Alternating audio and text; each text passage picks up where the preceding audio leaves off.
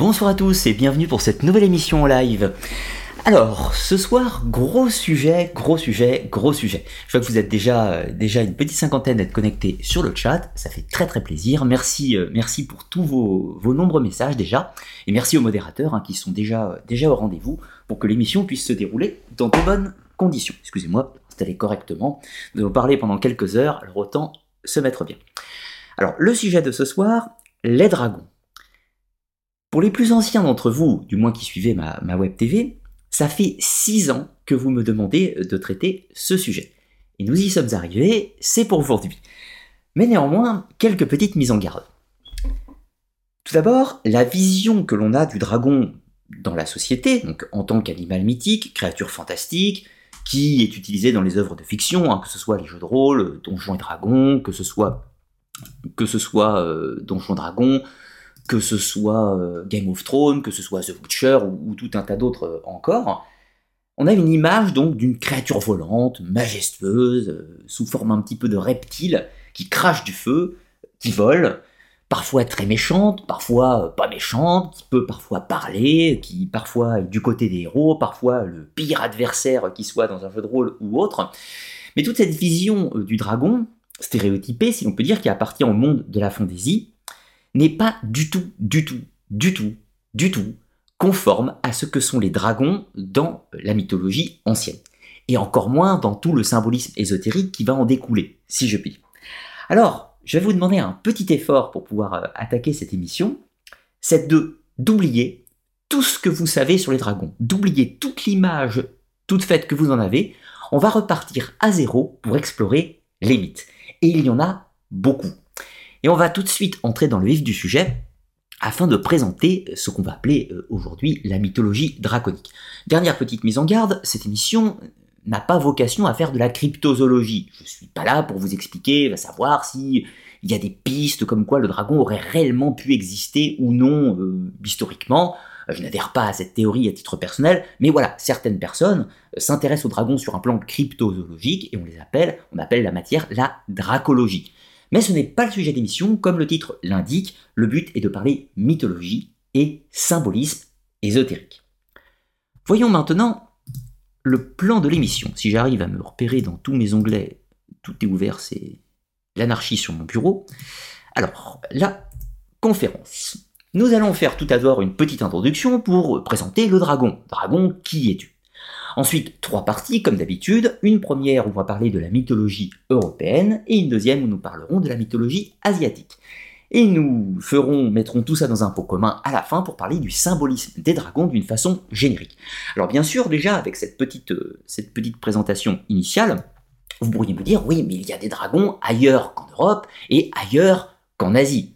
Comprenez, en plus, quand je dis euh, mythologie asiatique, je fais plutôt référence Chine, Corée, Japon, Vietnam, Thaïlande, etc parle pas trop de l'Inde, par exemple, ni de la Russie, par exemple, qui sont aussi en Asie, ni même de l'Arabie, du Proche-Orient, etc. Donc, nous n'avons pas des dragons qu'en Europe, il n'y a pas non plus des dragons qu'en extrême Asie, en extrême Orient. Il y en a ailleurs.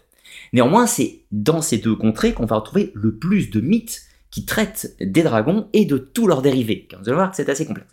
Néanmoins, il y a des dragons ailleurs sur la planète, nous en citerons quelques-uns au cours de cette émission, mais à titre d'exemple comparatif par rapport aux autres qui seront au cœur de notre problématique.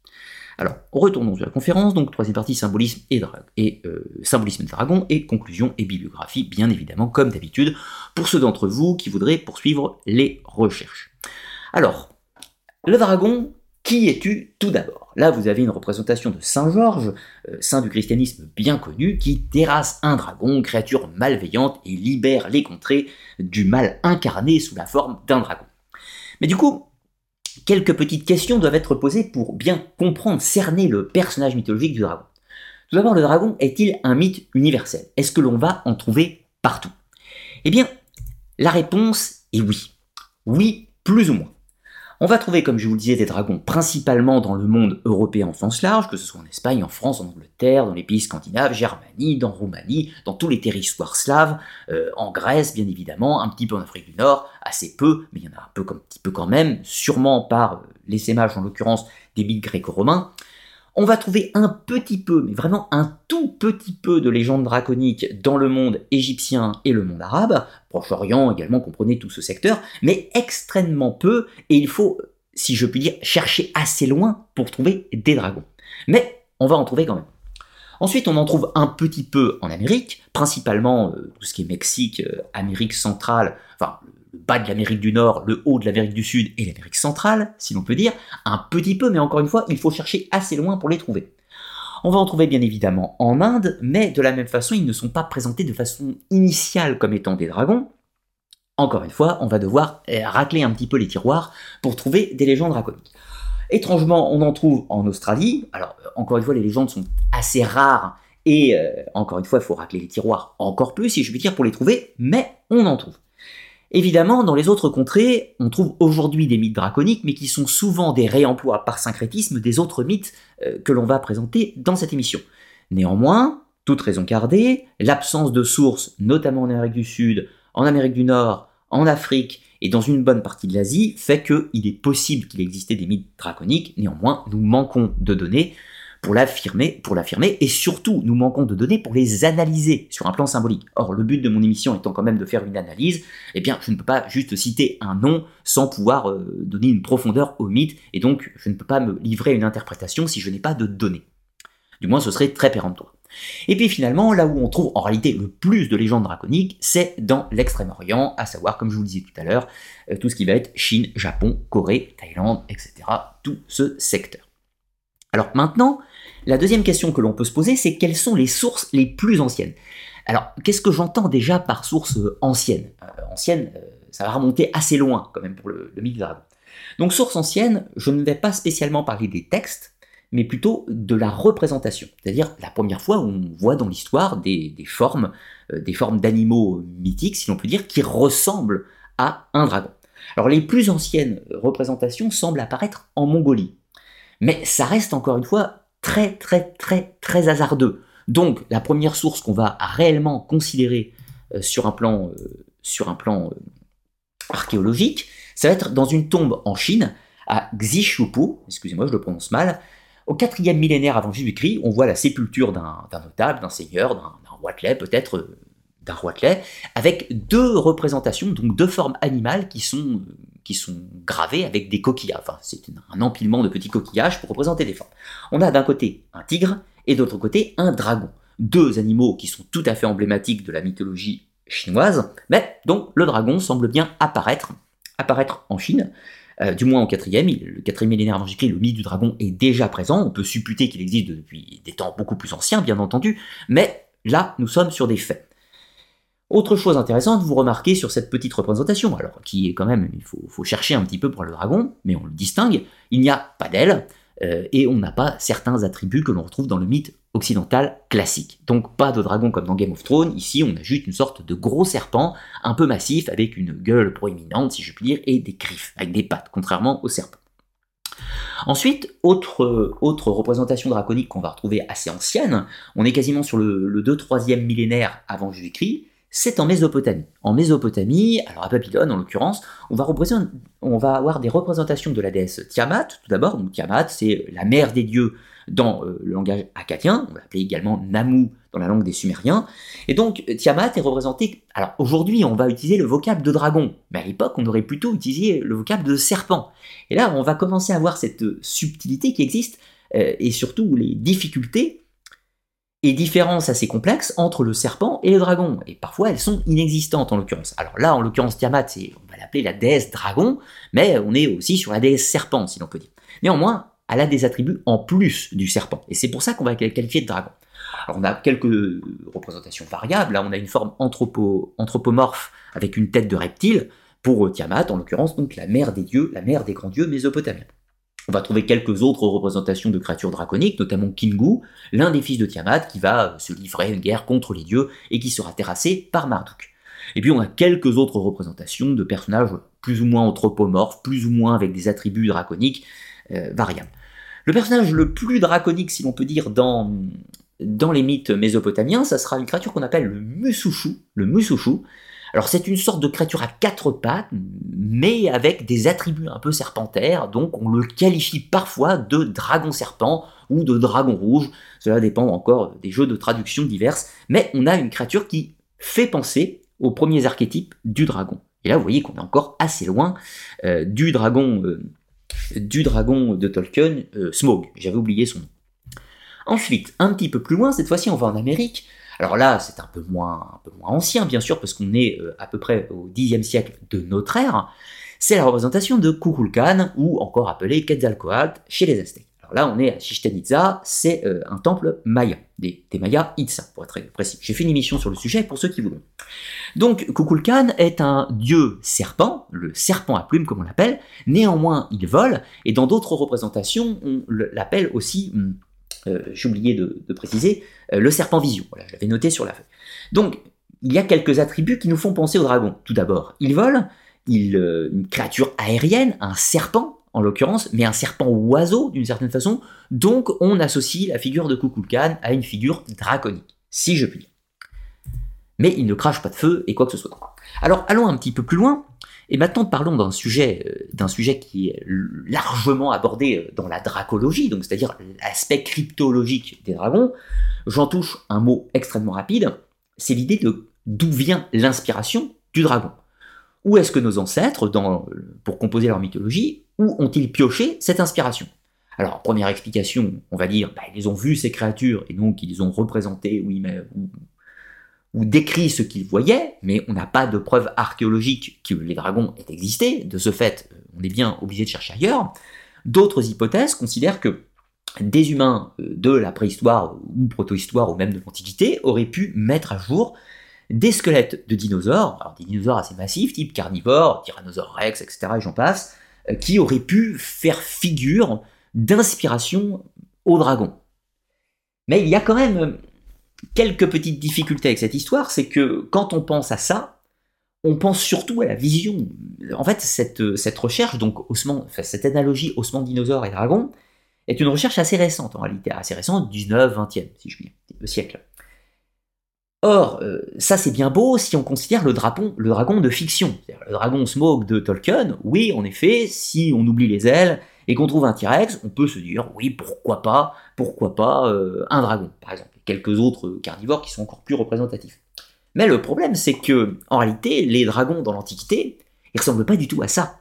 Ils ressemblent pas du tout à Smaug. Ils ressemblent pas du tout euh, au, dragon de Daenerys dans Game of Thrones et une nouvelle série euh, spin-off qui, sort en ce moment. Donc, pourquoi pas? Voilà, c'est possible. Certaines, euh, certains éléments tendent à le faire penser, notamment le fait qu'un écrivain chinois, un écrivain chinois des premiers siècles de notre ère, a, semblerait-il, fait une découverte et a qualifié la découverte d'ossements de dragon. Possiblement, il a trouvé des ossements de dinosaures et il les a associés à la figure mythique du dragon. Mais dans tous les cas, c'est mon point de vue, du moins, je pense que la figure du dragon est née de l'imagination et d'une tentative de représentation de quelque chose, un concept philosophique et mystique, mais qui ne se base pas sur un élément factuel observable. Ça, c'est un point de vue et bien sûr, il est possible d'en débattre. Je ne l'affirme pas, c'est du moins mon point de vue, uniquement. C'était juste pour faire une petite digression, encore une fois, euh, l'émission ne traitera pas spécialement de cryptozoologie. Là, je vous ai mis un petit exemple, c'est notamment sur le site de, Sichuan, donc le musée des dinosaures de Zigong, où cet écrivain chinois aurait trouvé des ossements, et il se trouve que ce site regorge d'ossements de dinosaures, en l'occurrence. Allons un petit peu plus loin, avec une autre hypothèse, cette fois-ci, qui... Hum, excusez-moi, je vais un petit peu trop loin qui considère que le dragon, comme je vous le disais, est né euh, de, l'imagination. Mais pourquoi? La mythologie, enfin les mythologies du monde, regorgent de créatures mythiques, de créatures mythiques qui n'ont pas existé au vu de nos connaissances en biologie et en archéologie. Je prends les nombreuses chimères du monde grec, le Pégase, euh, licornes, euh, que ce soit, je ne sais pas, la méduse par exemple, la méduse avec tête de serpent, etc. Tout ça sont des créatures mythiques. Le problème, c'est que, enfin, c'est pas un problème d'ailleurs, beaucoup de ces créatures mythiques sont composées en reprenant parfois des attributs d'animaux réels. Exemple, la chimère est une composition entre une chèvre, un bœuf, un lion et tout un tas d'autres créatures.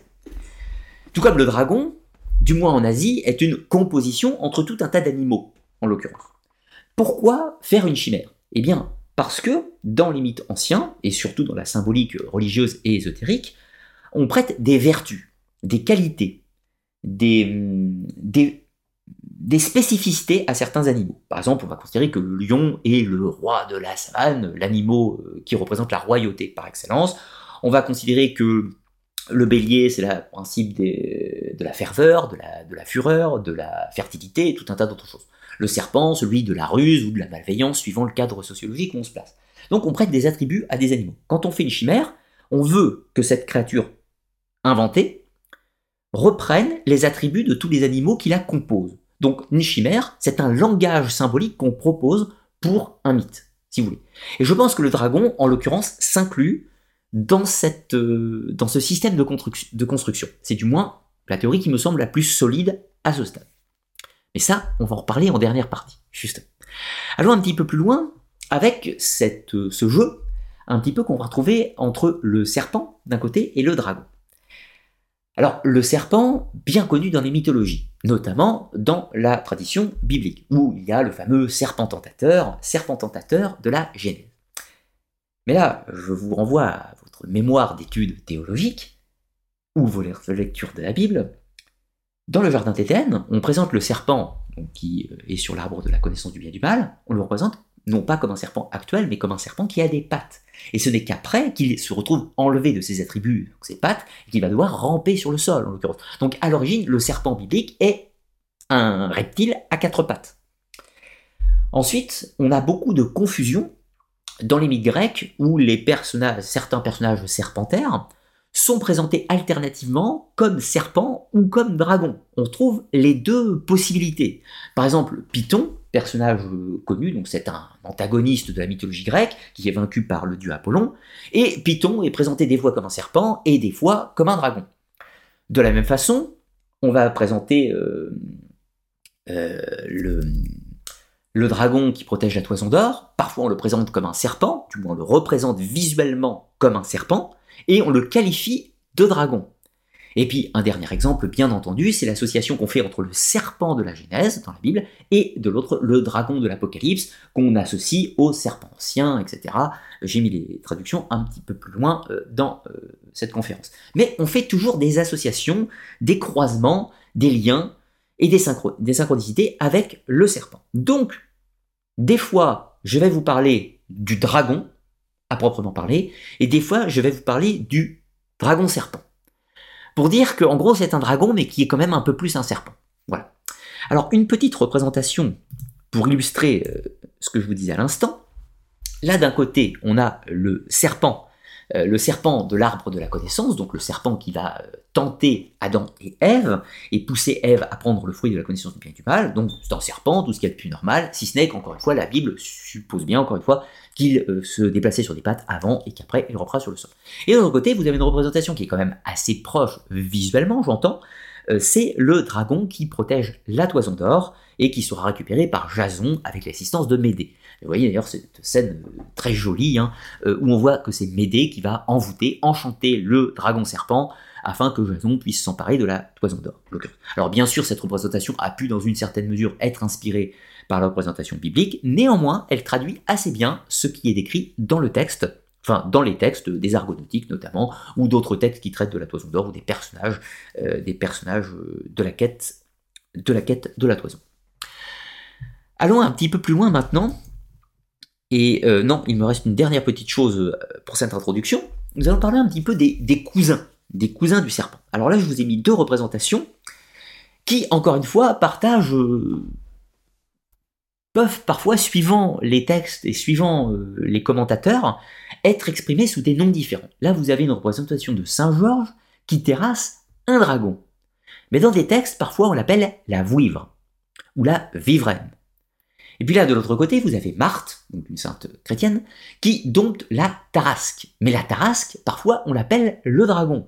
Et là, vous voyez qu'on a tout un tas d'animaux qui, en fait, ont plus ou moins les mêmes attributs que le dragon tel qu'on l'imagine aujourd'hui, mais pas forcément proche de, par exemple, du dragon de la toison d'or, qui ressemble à un serpent, très clairement, donc un dragon serpent.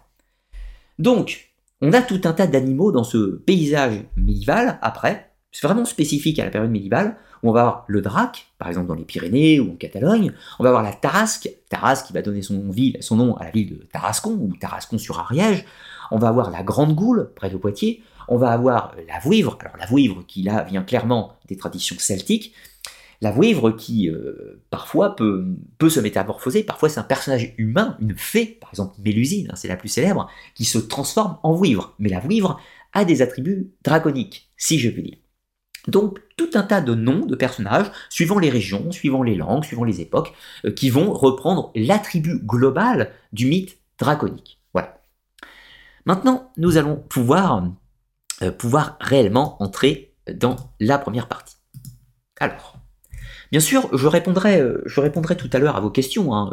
Je répondrai à certaines de vos questions. Je ne le fais pas tout de suite, bien évidemment. Hein. J'attends, j'attends que d'avancer un petit peu dans l'émission, mais après je prendrai bien sûr des questions si vous en avez ou si vous avez des besoins de précision sur certains sujets. Alors, première partie, la mythologie européenne. Cette fois-ci, on ne va parler que de l'Europe et avec un petit peu d'extension au monde, on va dire, de l'Asie mineure, etc., du Proche-Orient. Mais pas tellement plus loin. Alors, quatre, quatre petites thématiques. Le premier, c'est le portrait caractéristique du dragon européen. Ensuite, on va parler de quelques exemples de dragons du monde gréco-romain spécifiquement, donc qui appartiennent au monde antique. Et après, on va parler de dragons médiévaux. Alors, dragons médiévaux, euh, on, va y retrouver, euh, on va y retrouver des dragons du monde scandinave, du monde euh, celtique, si je puis dire, notamment via les légendes arthuriennes. Pourquoi? Parce qu'en fait, la plupart des, des traditions scandinaves, germaniques, même celtiques, n'ont pas beaucoup de légendes draconiques via des textes qui apparaissent dans le temps antique. Donc en fait, on est sur des textes de la période médiévale, même s'ils peuvent se rapprocher plus aisément de la période antique, ce que je vais vous montrer par la suite. Et ensuite, nous finirons cette première partie avec le concept des soroctones, à savoir les tueurs de dragons, qui est un, un thème récurrent dans le christianisme, mais qui en réalité existe déjà un petit peu avant.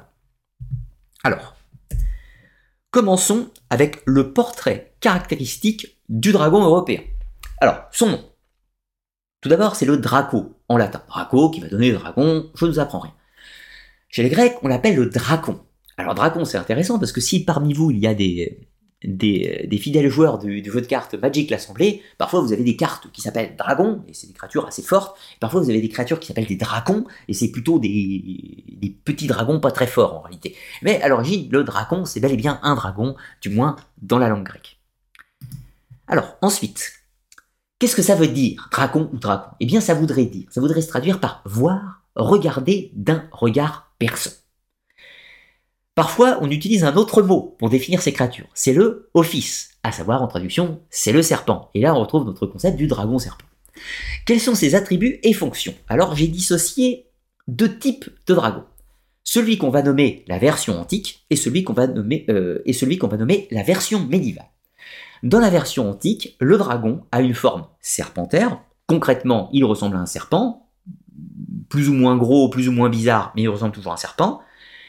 Il y a, j'ai marqué plusieurs textes, mais c'est une petite faute de frappe, je voulais dire plusieurs têtes. Il n'est pas rare que le serpent dans sa version antique ait plusieurs têtes, comme par exemple l'hydre de Lerne, qui est un personnage draconique, et il a la capacité en général de cracher euh, du poison ou éventuellement d'empoisonner par sa morsure. Mais pas de, euh, pas de feu. Il ne crache pas de feu. Sa version médiévale, eh bien, il a toujours un corps de reptile, plus large que le serpent, une queue de saurien, ça c'est aussi valable dans la première forme bien sûr, puisque c'est sous forme de serpent basique bien sûr. Il a habituellement des griffes puisqu'il est doté de pattes, il possède des ailes et il crache du feu. Et tout un tas d'autres petites spécificités suivant les régions. Autre chose, c'est dans ses attributs, enfin c'est dans ses fonctions. Pareil, on va trouver deux types de dragons, c'est-à-dire le dragon du paganisme et le dragon du christianisme. Enfin, comprenez, dans l'environnement païen ou dans l'environnement chrétien. Dans le paganisme, dans la mythologie antique, le dragon est une force primitive de la nature, habituellement née de Gaïa ou d'une quelconque divinité, mais représentant un pouvoir manifesté.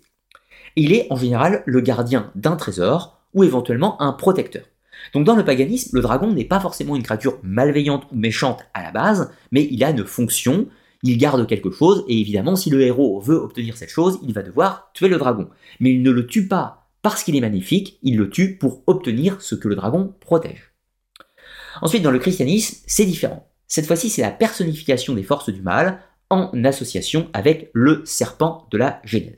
Là donc on va trouver tout un tas de, dragons dans l'environnement chrétien, hein, où les dragons vont enlever les jeunes filles et le preux chevalier va devoir partir euh, accomplir une quête avec des étapes, des épreuves, finalement pour trouver le dragon, euh, tuer le dragon et récupérer la princesse et habituellement l'épouser. Vous trouvez parfois le dragon qui vient terroriser un village, alors on le tue, etc. Tout ça, il faut anéantir le mal. On trouve bien sûr le dragon de l'Apocalypse terrassé par Saint Michel qui guide les, enfin euh, le dragon qui guide les armées des enfers terrassé par Saint Michel on trouve tout un tas encore de dragons qui sont par, essence maléfiques. Parfois on trouve un dragon qui bloque un passage dans la montagne, ça c'est classique des mythes pyrénéens, un dragon qui bloque un passage dans la montagne, il faut terrasser le dragon pour pouvoir passer, etc., d'un col à un autre. Voilà, le dragon est toujours une force malveillante dans l'environnement chrétien. Mais c'est pas le cas du paganisme. Ça, vous l'aurez compris. Allons plus loin. Cette fois-ci, quelques, quelques représentations, quelques représentations de dragons actuel.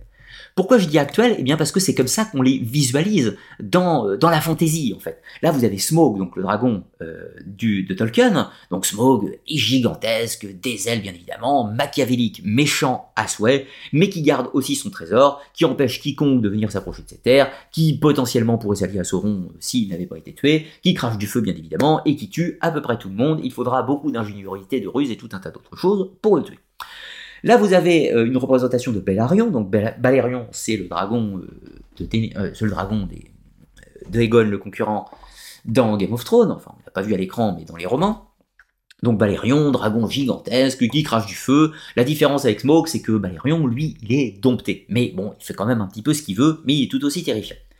Et là, en haut, vous avez un dragon, un dragon qui figure dans l'héraldisme, c'est-à-dire figure du pays de Galles, qui a son emblème, qui est le dragon rouge en l'occurrence. Et nous verrons pourquoi un petit peu plus tard. Alors, maintenant, passons un petit peu hum, aux représentations des dragons, cette fois-ci plutôt euh, des représentations plus anciennes, si on veut dire. Là, vous avez une image de Héraclès qui terrasse Ladon. Ladon, c'est le dragon qui défend les pommes d'or du jardin des Hespérides. Donc si vous observez bien cette petite fresque, vous remarquez que le ladon, eh bien, il ressemble tout simplement à un serpent. En plus, il est enroulé autour d'un arbre, comme le serpent de la Genèse. Comme le serpent de la Genèse, il protège des pommes d'or. Bon, euh, le fruit de l'arbre de la connaissance du bien est souvent associé à une pomme, parfois une grenade, etc. Mais vous remarquez que l'idée est ressemblante. De plus, ce disque euh, est ancien, puisqu'il date de l'époque romaine, ce n'est pas une représentation récente, donc on ne peut pas, euh, on ne peut pas cette fois-ci crier à l'influence. C'est bel et bien une représentation autonome qui reprend, quasi trait pour trait, la représentation du serpent de la Genèse. Et là, vous avez Saint-Michel qui terrasse le dragon. C'est une peinture de Raphaël, un Renaissance, bien évidemment, où le dragon, vous voyez, des attributs un petit peu étranges, mais là, il a déjà des ailes, des cornes et tout un tas d'autres choses sympathiques. Alors, après, maintenant on va passer au dragon dans le monde gréco-romain. On va parler des principaux personnages, euh, personnages aux allures draconiques ou du moins exprimant, euh, exprimant des mythes draconiques dans le monde gréco-romain. Alors, Ladon, Cadmos, le dragon de Colchis, l'hydre de Lerne, Python et les Dlacos dans le monde romain, qui en réalité viennent des Sarmates. Euh, des Das, excusez-moi. Alors, oui, euh, juste avant la petite représentation, vous avez une image donc de Cadmos qui tue le dragon, on va le revoir tout à l'heure, mais là vous voyez encore une fois que le euh, dragon ressemble à un serpent. Alors, tout d'abord Héraclès qui tue Ladon. Je vous l'ai déjà, euh, déjà présenté juste avant. Alors, très simplement, Héraclès accomplit ses douze travaux. L'un de ses travaux est récupérer les pommes d'or du jardin des Hespérides. La déesse Héra avait voulez protéger ce jardin, vous voulez protéger ses trésors, et évidemment, pour protéger les pommes d'or, bien très précieux, elle avait y placé un personnage, une créature terrifiante, mais qui n'est pas malfaisante, qui est juste terrifiante, afin de protéger le trésor. Mais Héraclès avait besoin de récupérer ce trésor, donc il va y aller, il va terrasser l'Adon et récupérer le trésor. Alors là, vous avez deux représentations. Une représentation médiévale et une représentation antique. Là, Héraclès, vous voyez, tue Ladon, mais qui a des ailes, qui a tous les, attributs d'un dragon euh, à l'image des dragons targariens, si je puis dire, par une représentation de France Floris, donc une représentation 19e, donc où on a déjà l'imaginaire du dragon avec des ailes. Et là, vous avez Ladon euh, qui terrasse euh, enfin là vous avez, il n'est pas terrassé, l'Adon, il, est entoure, il entoure les femmes au jardin des Hespérides, donc ce qui amènera à d'autres réflexions, cette proximité entre le serpent et les femmes, ce qu'on abordera en dernière partie. Mais là vous avez une représentation qui n'a pas été faite à l'Antiquité, puisque c'est un tableau de maître de la Renaissance, euh, mais on a quand même une représentation de l'Adon fidèle au canon grec, si je puis dire. Un petit peu plus loin, vous avez la légende de Cadmos. Donc Cadmos, vous avez déjà vu une première représentation tout à l'heure, mais là vous en avez une seconde où on voit encore une fois euh, le dragon, euh, le dragon de Thèbes qui est tout à fait de forme serpentaire. Donc Cadmos le dragon détaille un caractère, figure d'un cratère en figure rouge. Donc c'est une représentation de l'Antiquité, pas de problème. Petit texte d'Apollinaire de Rhodes, donc qui nous parle de ce personnage. Sachez seulement que dans un champ qui porte le nom du dieu Mars, paissaient deux taureaux dont les pieds sont d'airain et dont la bouche vomit des tourbillons de flammes. Attention, ce n'est pas le dragon qui crache des flammes, ce sont les taureaux. Je dois leur faire labourer quatre arpents dans lesquels je sèmerai les dents d'un horrible dragon, d'où naîtront aussitôt, des géants tout armés qu'il faudra exterminer dans le même jour. Alors là, c'est Cadmos qui raconte son exploit a posteriori, si je puis dire. Pour faire simple, j'ai déjà fait une émission sur Cadmos, Cadmos reçoit tout un tas de prophéties par l'oracle de Delphes. Il doit bâtir une ville qui sera la future cité de Thèbes. Et de là, malheureusement, il y a un dragon. Alors, il va devoir terrasser le dragon préalablement. Donc, le dragon garde fondamentalement un trésor. Cette fois-ci, c'est la terre sacrée, la terre de la divine providence, une sorte de terre promise, et le dragon en est le gardien. Il représente la force brute de la terre qu'il faut annihiler, il faut vaincre, il faut civiliser cette terre, et ça passe par l'élimination de cette force primitive qu'est le dragon. Dans ce mythe-là, le dragon, en l'occurrence, est un fils d'Arès, donc fils d'une divinité. Ça, c'est important. Allons un petit peu plus loin. Alors, autre chose, hein, c'est juste un petit point euh, de rajout, mais ça a son importance quand même. Quand Cadmos tue le dragon, il récupère ses dents, il les plante dans le sol. De ses dents vont naître tout un tas de créatures. Euh, il va se battre contre ces créatures. À la fin, seuls 5 vont survivre, et ces 5 euh, personnages nés des dents de dragon, donc fils du dragon, vont former les premiers habitants de la future cité de Thèbes. Donc les Thébains se considèrent comme enfants d'une lignée draconique. Donc on trouve parfois des descendants mythiques d'Héraclès, de divinités ou autres, et bien parfois des peuples descendent des dragons. Cela arrive, mais on en parlera dans les légendes asiatiques plus en détail. Allons plus loin. Je bois une gorgée en attendant. Je vous laisse explorer quelques instants ce texte si vous arrivez à le voir à l'écran.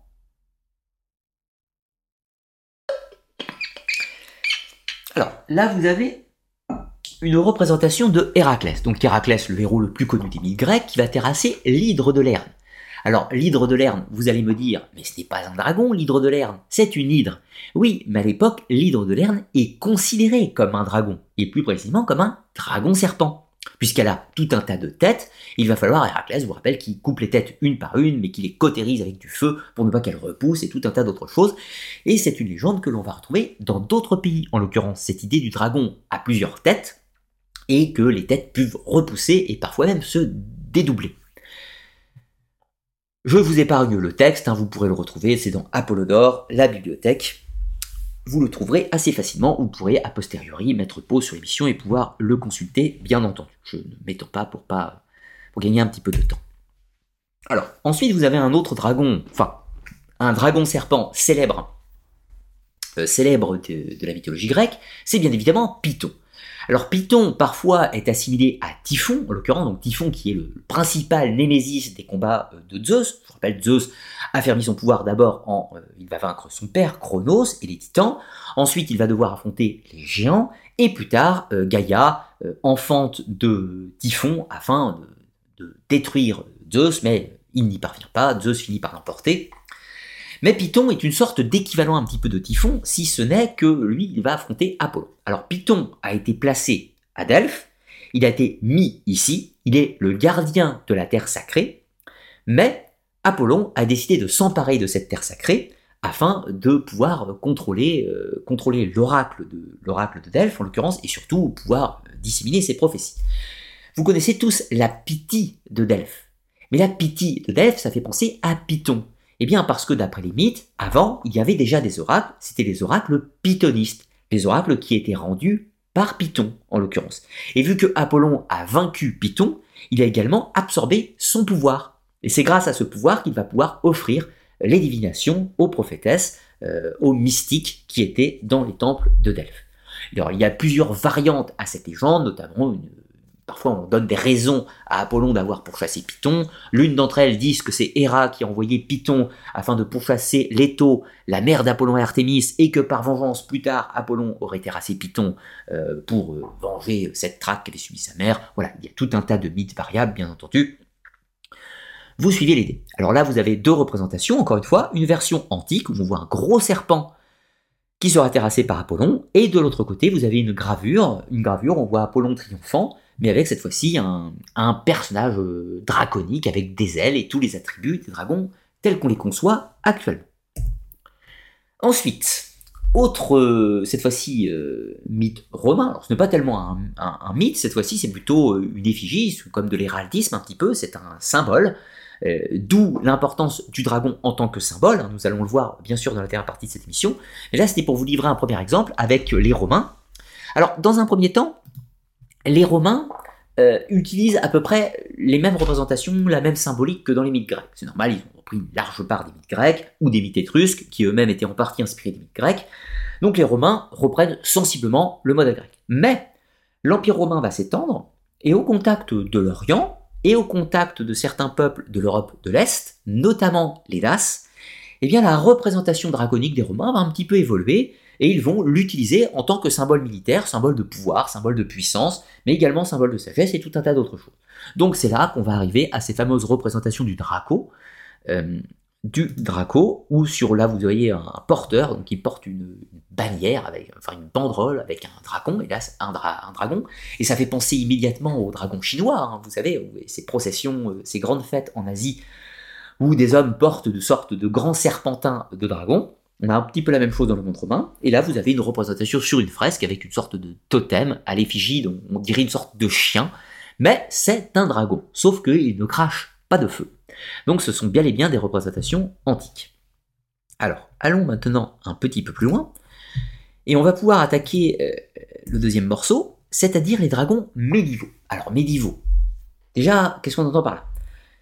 La frontière entre entre l'Antiquité et le Moyen Âge est une période de transition, bien sûr ce n'est pas soudain, alors on met une date bien sûr pour le passage au Moyen Âge, on dit que c'est 476 la chute de Rome, en réalité on peut considérer que le passage entre l'Antiquité et le Moyen Âge se fait pendant le 5e siècle, on va dire. Alors ça c'est important parce que les dragons qui sont représentés avant sont toujours de forme serpentaire. On ne retrouve pas de représentation de dragons avec des ailes ou tout ce que vous voulez, ça ça n'existe pas pendant l'Antiquité, du moins dans le monde gréco-romain. Mais c'est à partir du 6-7e siècle que l'on va commencer, très légèrement, à voir apparaître des figures de dragons avec des ailes et tout un tas d'autres choses. Et on peut dire clairement qu'à partir du 12e siècle, c'est plié, tous les dragons seront représentés, euh, seront représentés avec la forme qu'on connaît, hein, donc avec les ailes, comme le dragon des Targaryens. Et puis parfois certains peintres vont représenter les mythes antiques avec le dragon serpent, mais globalement le dragon prend toujours cette euh, allure bestiale démoniaque. Donc attention au croisement des deux sujets. Dans le monde païen, le dragon est représenté sous la forme d'un dragon serpent. Il n'est pas maléfique, il est le gardien d'un trésor et une force primitive de la nature. Toujours dans l'Antiquité, dans le monde chrétien, le dragon change de symbole, il devient maléfique, symbole du mal et tout ce que vous voulez. Mais néanmoins, sa représentation n'a pas changé. Quand on passe à la période médiévale, les dragons antiques vont changer d'apparence, et les dragons chrétiens vont aussi changer d'apparence, si ce n'est que la symbolique, euh, du dragon chrétien va rester la même, donc euh, en tant que créature malveillante, mais que la symbolique également des dragons, euh, des dragons païens, si je puis dire, par exemple Python avec Apollon, ou encore l'hydre de l'herbe, ou encore, je ne sais pas, l'Adon, deviennent de facto des créatures maléfiques puisque nous sommes dans un environnement chrétien, même si on illustre des mythes antiques. Si vous voyez l'idée, c'est assez complexe. Alors maintenant, donc, parlons des dragons de la période médiévale et euh, parmi les plus connus euh, qu'on peut, représenter. Alors là, euh, donc, on va parler tout d'abord des dragons des mythes germaniques et scandinaves. Ensuite, on va parler des dragons dans les mythes slaves. Puisqu'ils auront une importance déterminante dans la représentation des dragons, et ensuite on va parler de dragons dans les mythes arthuriens, et finalement on va parler un petit peu du folklore médiéval, ce qui se fait un petit peu dans le régionalisme. Là, vous avez une petite représentation où un Lancelot du lac, un fidèle, le, meilleur chevalier de la table ronde, qui terrasse un dragon, enfin deux dragons en l'occurrence, euh, trois dragons, que je dise pas de bêtises, et on voit que ces dragons sont tout à fait représentés avec euh, des, ailes, des cornes, et ils crachent du feu, bien évidemment. Mais ça, c'est une représentation qui date de manuscrits du 13-14e siècle. Alors, là, vous avez dans les mythes scandinaves deux représentations. Deux représentations, une de Siegfried ou Sigurd, qui va affronter Fafnir. Donc Fafnir, dragon maléfique, et de l'autre côté Beowulf, qui va affronter un dragon qui n'est pas nommé. Les deux représentations nous montrent les créatures avec des ailes, crachant du feu, typique le dragon, encore une fois, qu'on trouve dans Donjons et Dragons ou qu'on trouve dans euh, Tolkien. Sauf que, il y a quand même quelques petites subtilités. Tout d'abord, ces représentations sont des représentations tout à fait récentes qui datent du 19-20e siècle, donc on illustre le dragon avec l'imaginaire et la représentation classique qu'on en a à cette époque. De plus, ces textes, où on présente Fafnir ou, euh, le dragon de Beowulf, ce sont des textes, alors pour Beowulf, on est 7-8e siècle de notre ère, pour les premières versions, et pour, euh, et pour Siegfried ou Sigurd, bon, euh, l'Eda, etc., la plupart des textes datent du 12e siècle, mais on peut considérer que les protomythes existent déjà 10, peut-être même 9e siècle de notre ère. Mais on n'a pas spécialement de représentation. Si ce n'est que pour le cas de Fafnir, c'est tout à fait intéressant, puisque Fafnir à la base n'est pas un dragon. À la base, Fafnir est un nain, un personnage de la mythologie germanique, qui a subi une malédiction en s'emparant de trésor, et qui va se métamorphoser en dragon, pour garder son trésor, en l'occurrence. Donc on est bel et bien sur une sorte de métamorphe, et ça, ça va nous faire penser à des choses qu'on va retrouver en Asie, en l'occurrence, qui va... Euh, on va voir qu'en remontant le temps, on va trouver des communs dans les mythes. Mais il y a une autre représentation du dragon dans les mythes euh, scandinaves, qui n'est habituellement, de nos jours, pas présenté comme un dragon. Et pourtant, c'est tout à fait euh, l'archétype d'un dragon, sauf que aujourd'hui on a fait la différence. Il s'agit bien évidemment de Jormungand. Jormungand, c'est un des enfants de Loki, et c'est un gros serpent. C'est le serpent monde, celui qui entoure le monde de Midgard, qui sera terrassé par le dieu Thor. Là, oui, scène où Thor tente de le pêcher avec une canne, n'arrivera pas à le tuer lors de cet épisode, il le tuera un petit peu plus tard, mais il sera également tué par Jormungand. Donc Jormungand a quelques attributs tout à fait, d'abord il est gigantesque, il est tout à fait malveillant, euh, évidemment, mais il est aussi, il a un souffle empoisonné, comme nos dragons des mythologies antiques gréco-romaines.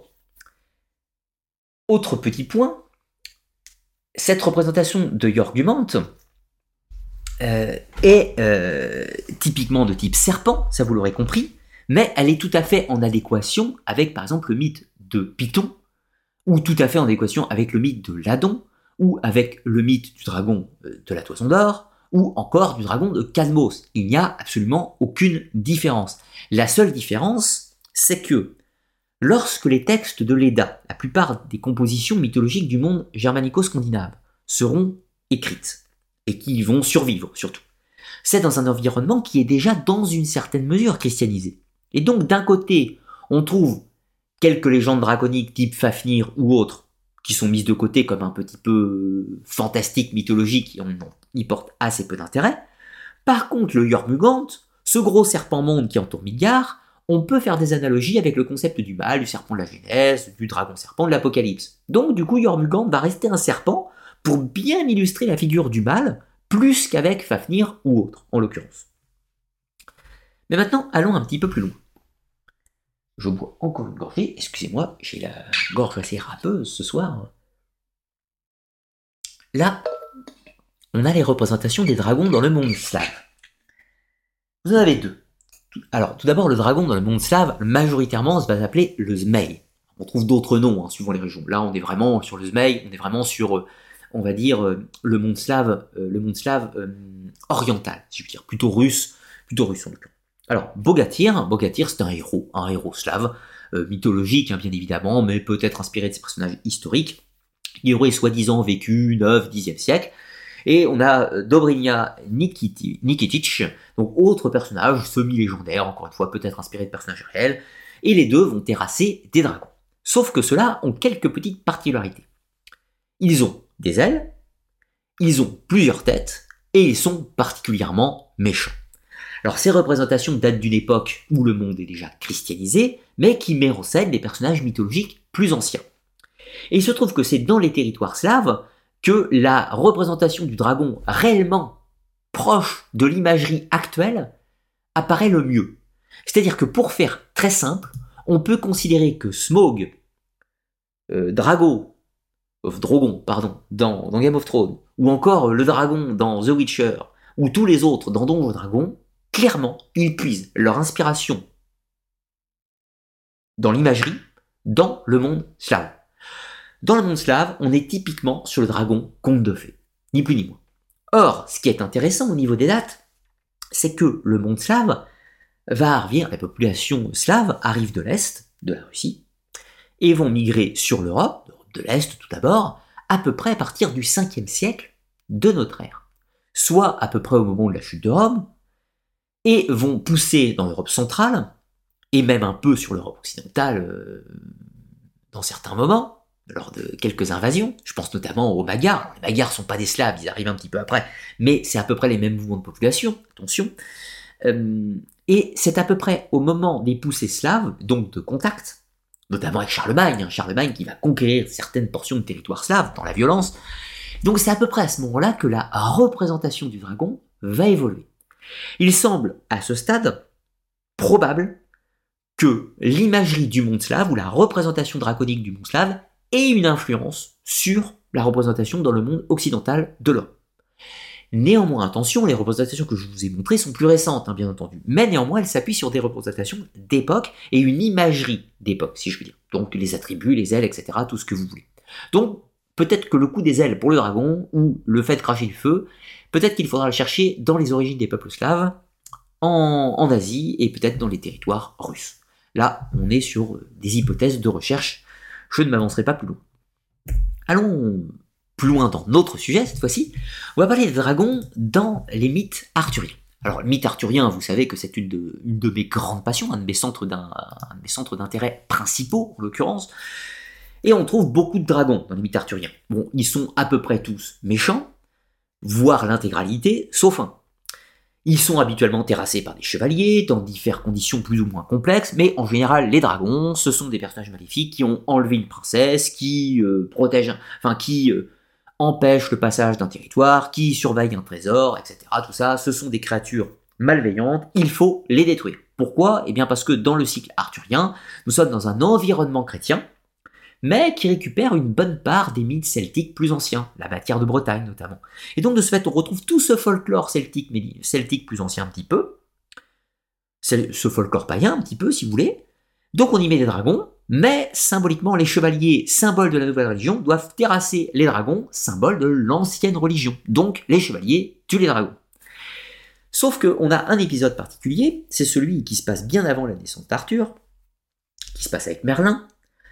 Lorsque le roi, du moins la personne qui règne sur le territoire du royaume de l'ogre de cette époque s'appelle Vortigern, personnage malveillant qui a usurpé le trône euh, à la famille légitime du roi Constant, donc le roi Vortigern, euh, dans, une, scène euh, des romans, souhaite faire construire un grand château pour se protéger.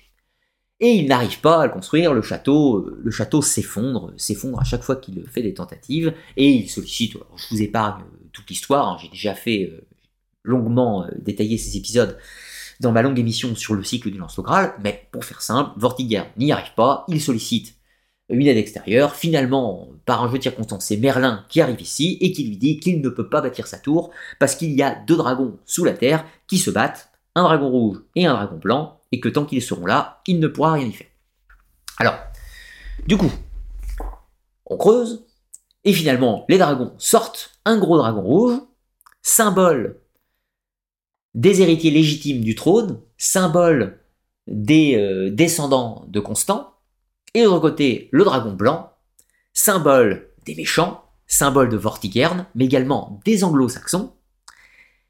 Et les deux dragons s'affrontent, le dragon rouge finit par terrasser le dragon blanc, c'est le symbole que Vortigern sera vaincu un peu plus tard par les héritiers de Constant, et que Uther Pendragon, Pendragon à tête de dragon, avec le symbole du dragon rouge bien évidemment, va prendre le pouvoir. Donc, vous vous rappelez du drapeau des Pays de Galles? Eh bien le drapeau du Pays de Galles conserve ce dragon rouge. C'est l'idée qu'ils sont les héritiers lointains de cette guerre des, euh, Gallois, des Gallois, des Celtes, qui ont résisté à la poussée progressive des anglo-saxons, donc lors des invasions hein, qui ont lieu au 4, 5, 6e siècle. Donc je vous rappelle que si les vikings ont fait des invasions au Royaume-Uni, préalablement c'est les anglo-saxons hein, qui ont fait des invasions euh, au Royaume-Uni. Les anglo-saxons n'ont pas toujours été là. Avant, c'était des Celtes, des Gallois, des Écossais et tout un tas d'autres choses. Et les Gallois ont conservé ce souvenir via ce dragon rouge, euh, symbole de la résistance contre les Anglais, le dragon blanc, euh, qui est sur leur drapeau. Voilà, tout est symbolisme, encore une fois, dans ces histoires, vous voyez l'idée. Alors on trouve évidemment hein, de nombreux autres dragons dans les mythes arthuriens, mais ils ont moins d'intérêt puisqu'ils sont toujours maléfiques, bien entendu. Alors, maintenant, Voyons un petit peu les dragons du folklore médiéval. Alors on trouve tout un tas de noms, je vous en avais exprimé tout à l'heure euh, quelques-uns. On trouve la tarasque, on trouve le drac, on trouve la grand-goule, et encore une fois euh, tout un tas de, noms euh, de noms variables, mais ils ont une particularité, c'est que ce sont tous des dragons, ils ont tous des ailes, ils crachent tous plus ou moins du feu, donc on voit une sorte d'équivalence dans, dans les mythes. Là vous voyez notamment le drac à Villafranca. Villafranca, le drac, on a une procession avec cette créature terrifiante qui arpente les rues, etc. Alors, habituellement, le dragon, dans sa légende, terrorise un village, terrorise une région, enlève des gens, les dévore, et habituellement, c'est souvent un saint catholique ou un personnage euh, en général tout aussi mythologique qui vient, euh, qui vient le détruire. Alors, personnage, personnage mythologique, eh bien, en réalité, en réalité, c'est un petit peu plus complexe, puisque puisque certains personnages sont réels, mais néanmoins la légende autour d'eux vont faire d'eux des tueurs de dragons. Et c'est là justement qu'on va arriver, qu'on va arriver, euh, ah oui, autre personnage, j'y reviendrai un petit peu après à Mélusine, mais qu'on va trouver la légende des Soroctos, donc les fameux tueurs de dragons. Juste un mot, avant d'y passer au personnage de Mélusine. Alors vous allez me dire évidemment, mais Mélusine, c'est pas un dragon, Mélusine c'est une fée, évidemment, et c'est une vouivre. Oui, mais la vouivre partage de nombreux, nombreux points de connexion avec dragons. Alors Mélusine, assez rapidement, puisque je vais faire une émission, une émission live dédiée à Mélusine. On va avoir le temps d'en parler. Rapidement, Mélusine est une fée qui date très anciennement, qui s'attache à un humain, Raymondin, de la famille des Lusignans. Ils se marient, ils ont tout un tas d'enfants. Les enfants sont tous un petit peu bizarres puisque leur mère est une fée. Et le mariage se passe très très bien avec une condition, c'est que le samedi, Mélusine a dit à Raymondin, je vais m'isoler dans une pièce, je prends mon pain, tu ne dois pas entrer, tu ne dois pas me voir, quoi qu'il en coûte, jamais, jamais, jamais, tu dois ouvrir cette porte, ou me, ou me regarder. Évidemment, vous vous doutez bien, Raymondin, par les commérages et les inquiétudes, qu'est-ce que fait ma femme, etc., qu'est-ce qui se passe, il finit par violer l'interdit, il surprend à regarder euh, Mélusine qui prend son bain, et évidemment c'était le moment de sa transformation où dans l'eau, elle se métamorphose en vouivre et elle s'élance, s'envole dans, les cieux et ne reviendra plus jamais puisque son secret a été, euh, dévoilé. Alors très important, c'est que Mélusine, est une humaine, d'apparence, mais une fée, donc pouvoir magique, et qui se métamorphose en vouivre, dragon vouivre, si vous voulez. Elle possède évidemment tout un tas de pouvoirs, mais on retrouve l'idée de ce personnage, de cette femme changeante. Et là, ça va nous renvoyer au mythe asiatique tout à l'heure, avec l'idée de ces métamorphoses. On a beaucoup d'animaux métamorphes hein, au Japon, les tanuki, les kitsune, euh, enfin les, tanuki, les chiens vivériens, hein, si vous voyez l'idée. Les euh, kitsune, c'est les euh, femmes renards ou les démons renards. On va trouver le bakemono, donc le chat qui se métamorphose, etc. Tout un tas de choses. Donc c'est des mythes équivalents encore une fois. Mélusine, personnage aux attributs draconiques dans une certaine mesure, mais possédant un grand pouvoir et ayant la capacité d'intervenir dans le monde des humains, sous la forme d'une femme, en l'occurrence. On reparlera longuement de Mélusine, là c'est vraiment... Euh, il y a beaucoup de choses à dire sur ce personnage. Mais on va, on va voir tout ça. Alors, allons donc un peu plus loin avec nos fameux soroctones. Alors les soroctones, euh, donc les créatures euh, reptiliennes serpentaires, Soroctones, c'est ceux qui les tuent, bien entendu. Alors parmi les plus connus, vous trouvez bien sûr Saint-Michel, donc Saint-Michel qui terrasse le dragon de l'Apocalypse. Vous trouvez Saint-Georges qui terrasse euh, un dragon qui n'est pas spécifiquement nommé. Vous trouvez euh, Dobrynia Nikitic, euh, je vous le disais dans les mondes slaves, qui terrasse le dragon Gorinich. Vous trouvez Gaston de Balzuns qui terrasse le dieu serpent Eransug dans le Pays Basque, et vous trouvez encore Saint-Bertrand, Saint-Bertrand de Comminges, qui affronte un serpent-dragon avec une canne dans les forêts du Comminges. Autre euh, élément, le dragon est cité de nombreuses, nombreuses, nombreuses, nombreuses fois dans la Bible. Il n'y a pas que lors de l'Apocalypse, même si je vous ai mis l'extrait ici. Alors tout d'abord, on a un, un, des premiers extraits dans Isaïe 14, 26, où on trouve cette citation. Ne te réjouis pas, pays des Philistins, de ce que la verge qui te frappait est brisée, car de la racine du serpent sortira un basilic, et son fruit sera un dragon volant. Vous voyez un peu l'idée. On a un serpent. De ce serpent, on va arriver au basilic, autre personnage mythologique qui est un peu serpent et un peu tout un tas d'autres choses. C'est une chimère, donc une composition symbolique. Mais de plus loin, l'évolution suivante, c'est le dragon. Donc on trouve toujours, encore une fois, cette analogie biblique qui dit que le serpent est un dragon en devenir. On peut dire que le serpent, c'est sa forme primaire, au sens créature malveillante, hein, on est dans le cadre biblique, créature malveillante, rusée, tentatrice, qui évolue en basilic, un monstre qui est déjà dangereux, et on passe à dragon, créature apocalyptique en l'occurrence, qui trouve son écho dans le texte de l'Apocalypse que je vous cite. Alors Apocalypse 12, versets 3 à 9. Un autre signe parut encore dans le ciel. Et voici, c'est un grand dragon rouge ayant sept têtes et dix cornes, et sur sa tête sept diadèmes. Sa queue entraînait le tiers des étoiles du ciel, et les jetait sur la terre. Le dragon se tint devant la femme qui allait enfanter afin de dévorer son enfant. Lorsqu'elle aurait enfanté, elle enfanta un fils, qui doit plaire, qui doit paître toutes les nations avec une verge de fer. Et son enfant fut enlevé vers Dieu et vers son trône.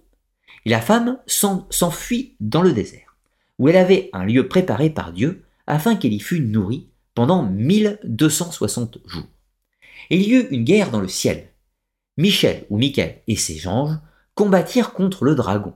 Et le dragon et ses anges combattirent, mais ils ne furent pas les plus forts. Et leur place ne fut plus trouvée dans le ciel.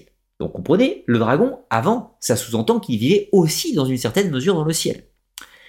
Et il fut précipité le grand dragon, le serpent ancien, ça y est, l'association est faite, appelé le diable et Satan, encore une fois l'association est faite, celui qui séduit toute la terre, il fut précipité sur la terre, et ses anges furent précipités avec lui. Alors il y a tout un tas d'analyses possibles de ce verset. J'ai fait une analyse du texte de l'Apocalypse. J'ai fait une analyse sur le personnage du serpent spécifiquement. Je ne vais pas les résumer euh, ce soir, je l'ai déjà fait dans d'autres vidéos.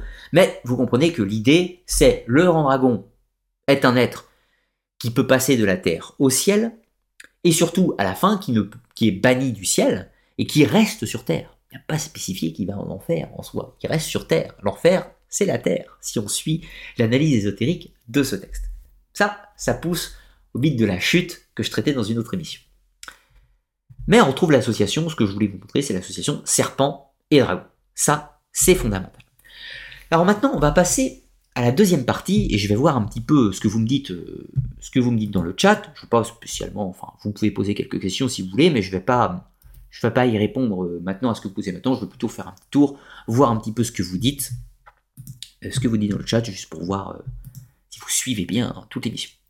Alors merci, vous êtes un peu presque 350 à regarder l'émission direct, ça fait très très très plaisir. Allez, l'objectif, vous êtes 400 ce soir. L'objectif, vous êtes 400 ce soir, ça ferait vraiment très très plaisir. Et pour ça, si vous avez envie, bien sûr, si, vous si mon travail vous plaît, il hein, n'y a pas d'obligation, vous pouvez partager la vidéo et mettre un petit like. Et pour euh, ceux qui le souhaitent, vous pouvez également me soutenir sur Tipeee, ça vous donne accès aux émissions privées si vous en avez le désir. Alors, ce serait tellement stylé que ça existe en vrai, de mythe et l'histoire. Bah oui, ça serait stylé, mais euh, en fait, je pense euh, que, que le, mythe du dragon n'est pas moins intéressant du fait qu'il ne soit pas un personnage réel. En réalité, l'importance de personnage est, à mon sens, son symbole est bien, bien, bien plus riche que simplement le fait qu'une créature volante qui crache du feu existerait vraiment. Parce que s'il y a une bestiole géante qui vole, qui crache du feu, qui est super balèze et qui pose de gros gros problèmes, ok, ça sera peut-être super intéressant de les regarder voler, euh, mais son symbolisme, ça c'est vraiment vraiment riche. Parce que bon, on a une bestiole ou plus sur cette planète, on a déjà pas mal. Bon, voilà, moi je trouve que, je sais pas, euh, les baleines, c'est déjà un animal hyper impressionnant. Je veux dire, euh, les mégalodons, ça existait il y a très très longtemps, c'est un truc de dingue. Les dinosaures, bon évidemment, les brachiosaures, les diplodocus, tout ce que vous voulez, c'est quand même hyper impressionnant. Le fait que le dragon existe, existait ou n'existe pas, ce qui intéresse les cryptozoologues et ceux qui font de la dracologie, très clairement, euh, moi c'est pas mon cœur d'intérêt. Par contre, tout ce symbolisme, tout ce que véhicule l'idée de dragon en tant que gardien de trésor et tout un tas de choses, et on va l'aborder tout à l'heure, je ne spoile pas la fin de l'émission, je pense que c'est plus intéressant que l'existence réelle ou non euh, de, la créature, si je puis.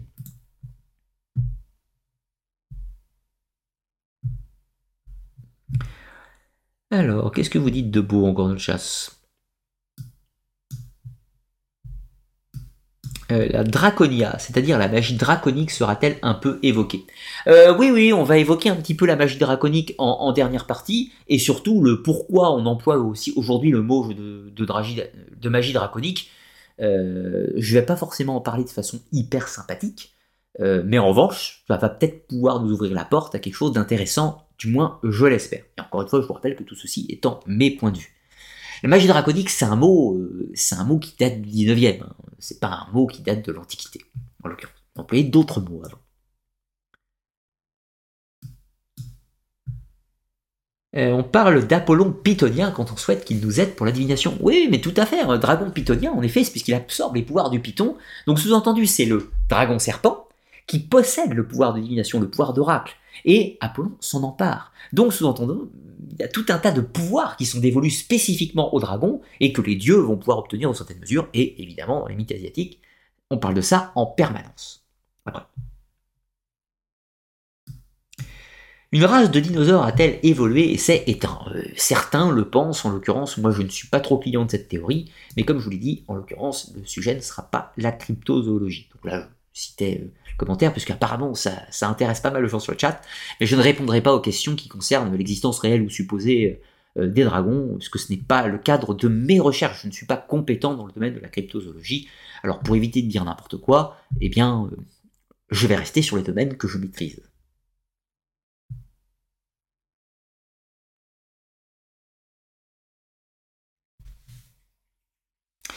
C'est pas logique que cette bestiole soit dans tant de cultures différentes. Eh bien, elle n'est pas tout à fait partout. Ce n'est pas tout à fait un mythe invariant. On ne retrouve pas spécialement de mythe draconique chez les Inuits, par exemple. On ne trouve pas spécialement de mythe draconique, euh, pas spécialement, j'entends, euh, chez les Incas, par exemple. On ne trouve pas spécialement de mythe draconique en Afrique subsaharienne, etc. On trouve des serpents, etc. C'est possible. Mais de là à parler du dragon serpent spécifiquement, pas forcément. Donc ce n'est pas vraiment un concept invariant. Euh, néanmoins, on trouve des, proximités, euh, des proximités extrêmement intéressantes quand même, et qui poussent à l'idée euh, d'un concept initial qui a pu exister peut-être dans des temps extrêmement anciens, préhistoriques, sans pouvoir l'affirmer bien sûr. Mais oui, en effet, on va trouver des... Tout à l'heure, quand on va finir le, voyage sur l'Asie, clairement, là on va clairement trouver des liens de proximité. Non pas spécifiquement avec le dragon médiéval, mais avec les dragons antiques, en l'occurrence. Parce que c'est vrai que le, folklore médiéval actuel, où on image des dragons qui volent, etc., qui crachent du feu, ça, clairement, euh, ça n'existe pas dans l'Antiquité gréco-romaine, et ça existe encore moins en Asie, en l'occurrence. Ce qu'on va voir juste avant. D'ailleurs, voilà, n'attendons pas plus, je prendrai les questions vraiment tout à l'heure, hein, comme je vous l'annonçais. Là, pour le moment, on va retourner sur notre document. Je rouvre mon PDF. Voilà. Alors, partie 2, mythologie de l'Asie. Comprenez euh, l'extrême Asie. D'abord, le portrait caractéristique du dragon asiatique. Ensuite, on va prendre des exemples de dragons de la Chine et du Japon. Je m'excuse d'avoir pris spécifiquement la Chine et le Japon, mais il y a tellement, tellement, tellement de dragons en Asie que je me suis concentré sur deux pays, ceux que je connais le mieux en l'occurrence. Et on va parler ensuite, euh, troisième petit morceau, les dragons en tant que génie civilisateur, dragons qui sont responsables de la civilisation humaine, ou qui participent, donc ils sont pas du tout malveillants en l'occurrence. Et puis ensuite, on va euh, finir un dernier point sur le dragon dans la culture asiatique qui est absolument omniprésent. Alors, tout d'abord, portrait caractéristique du dragon asiatique. Là, vous avez une image, une représentation fantasy. Vous avez une héroïne avec un sabre qui a devant elle un dragon, sauf que ce dragon n'est absolument pas malveillant, c'est un dragon bienveillant qui euh, apporte, qui symbole de sagesse, de connaissance et de pouvoir. Dans cette représentation, bien sûr. Donc là, vous voyez que le dragon, ça ressemble à une sorte de gros serpent qui vole, avec des griffes, enfin avec des pattes griffues, donc il a des pattes en l'occurrence, et des cornes, une barbichette et tout un tas d'autres choses, mais il n'a pas d'ailes et il ne crache pas de feu. Alors comment ça s'appelle les dragons en Asie? On l'appelle le Long en Chine, on l'appelle le Ryu au Japon, le Yong en Corée, le Rong au Vietnam. Donc vous voyez des sonorités assez proches, euh, sauf peut-être pour le Japon. Alors quels sont les attributs? Alors évidemment il y a des petites variables suivant les dragons, c'est-à-dire que tous les dragons n'ont pas tout à fait les mêmes attributs, mais dans l'immense majorité, ils vont répondre à ces critères. Ils ont un corps serpentaire, donc comprenez un corps de serpent, spécifiquement de serpent. Ils ont des pattes de tigre, avec une petite variable. En Chine, ils ont 5 griffes. Au Japon, ils ont 3 griffes. Ensuite, ils ont des serres d'aigle, donc ils ont des serres d'aigle, hein, comme des rapaces, simplement. Ils ont ensuite une barbe, une petite barbichette. Ils ont également des moustaches, qui sont parfois extrêmement longues, un peu comme les chats, mais beaucoup beaucoup plus longues. Et en général, plus les moustaches sont longues, plus leur pouvoir est grand. Ensuite, ils ont des écailles de carpe. Et oui, de carpe. Ils possèdent des cornes, et ils possèdent surtout, le plus important, une perle magique. Une perle magique. La perle magique représente leur pouvoir. Habituellement, cette perle se trouve au niveau du cœur ou un petit peu au-dessus, et on peut l'atteindre par, euh, la gorge, en l'occurrence passant par le museau. Et là, ça c'est intéressant parce que vous voyez, parfois c'est le dragon asiatique qui va faire des ponts avec le dragon euh, un petit peu en Occident. Vous savez, le film, euh, vieux film 96, je dis pas de bêtises, qui s'appelle Cœur Dragon, où il y avait le, dragon, je ne sais plus comment il s'appelle, ce Drogo, Draco, je sais plus comment il s'appelle, euh, qui ouvre son, ventre, il ouvre sa poitrine et on y voit son cœur. Et bien là, on est sur un, une, une symbolique qui est beaucoup plus proche en réalité des dragons asiatiques que des dragons européens. Donc cette perle renferme son pouvoir. Donc si quelqu'un s'empare de cette perle, eh bien il s'empare du pouvoir du dragon. Un petit peu comme quand Apollon prend le pouvoir de, Python, eh bien en Asie, le pouvoir du dragon est concentré dans sa perle. Mais il y a encore d'autres subtilités, d'autres subtilités chez le dragon asiatique. C'est au niveau de son évolution. Les dragons, très très anciens, ont une moustache très très longue, ils sont gigantesques et tout un tas d'autres choses. Et, euh, mais à l'origine, il n'était pas comme ça. À l'origine, les dragons, c'était des petits serpents, tout petits. Donc des petits serpents, et là on trouve notre association hein, du euh, serpent-dragon, euh, bien évidemment, des mythes gréco-romains. Donc à l'origine, ce sont des petits serpents, et puis c'est pas tous les serpents, bien évidemment, certains serpents, certains d'entre eux vont évoluer à une forme supérieure, c'est la fameuse carpkoi, les carpkoi japonaises, c'est équivalent en Chine bien évidemment. Eh bien, la carcoï, eh bien, c'est un dragon en potentialité. Alors, la légende, qu'est-ce qu'elle nous dit? Eh bien, elle nous dit que s'il y a une carcoï qui arrive à remonter une cascade, donc vous avez une cascade, euh, qui arrive à remonter une cascade, eh bien, ça prouve son état d'évolution, et en s'élevant sur cette cascade, elle va se métamorphoser en dragon et s'envoler. Alors, vous avez, vous avez bien entendu, les dragons, ils volent. Oui, ils volent, mais ils n'ont pas d'ailes. Ils volent par magie, tout simplement. Et ils serpentent comme des nuages, comme des serpents euh, volants, tout simplement. Le serpent volant, c'est typiquement la représentation du dragon asiatique. Alors maintenant, plus loin encore, certains dragons extrêmement évolués acquièrent des pouvoirs tellement gigantesques qu'ils peuvent se métamorphoser, se métamorphoser en humain et parler. Donc vous pouvez marcher dans la rue, rencontrer un vieux sage près d'une montagne qui vous donne de bons conseils. Et eh bien si ça se trouve, c'était un dragon. Donc c'est pour ça parfois qu'on rencontre des ermites, des euh, personnages mystérieux en montagne qui apparaissent et qui disparaissent. Et parfois on voit le personnage qui apparaît, on ne sait pas d'où il est arrivé, il vous parle, il vous donne des conseils, il vous assiste, puis d'un coup il disparaît. Vous observez le ciel et au loin vous voyez un dragon qui s'envole. Et voilà, ce sont des métamorphes, les dragons les plus puissants qui ont atteint euh, le stade de la métamorphose en l'occurrence. Alors, après, euh, oui, oui, et, bien sûr sur le symbole du dragon. Alors le dragon en, en Asie est-il malveillant comme le dragon du Moyen Âge européen ou est-il inversement le gardien d'un trésor ou le gardien d'un pouvoir comme le dragon de l'Antiquité gréco-romaine? Eh bien, oui, non, pour tous les sujets en même temps. Le dragon en Asie n'est pas bénéfique et il n'est pas non plus maléfique. Cela va dépendre des situations. Donc un dragon peut être tout à fait bienveillant si on lui fait des offrandes, et puis inversement, il peut être tout à fait malveillant si vous entrez sur son territoire sans l'avoir salué. Exemple, un dragon règne dans un lac. il est le gardien, au Japon on dirait il est le kami de ce lac. Si vous prenez votre barque, vous allez sur ce lac et vous mettez à pêcher des poissons, c'est-à-dire sur le territoire du dragon, et que vous n'avez pas préalablement fait une sollicitation, une demande, fait une offrande, une prière, pour s'attirer les bonnes grâces du dragon, eh bien ce dragon sera malveillant avec vous. Inversement, si vous faites tout le protocole qu'il faut, ce dragon sera probablement bienveillant avec vous et vous accordera une bonne pêche, voire il vous enverra les poissons en haut pour que vous ayez une bonne pêche. Donc les dragons ne sont ni bienveillants ni malveillants, ce sont des forces de la nature, des forces élémentales, de la puissance manifestée, si l'on peut dire, mais qui peut être bonne ou mauvaise suivant les situations. Autre chose, les dragons sont très anciens. Autrefois, c'était des serpents, puis des carpcoïs, puis tout un tas d'autres choses.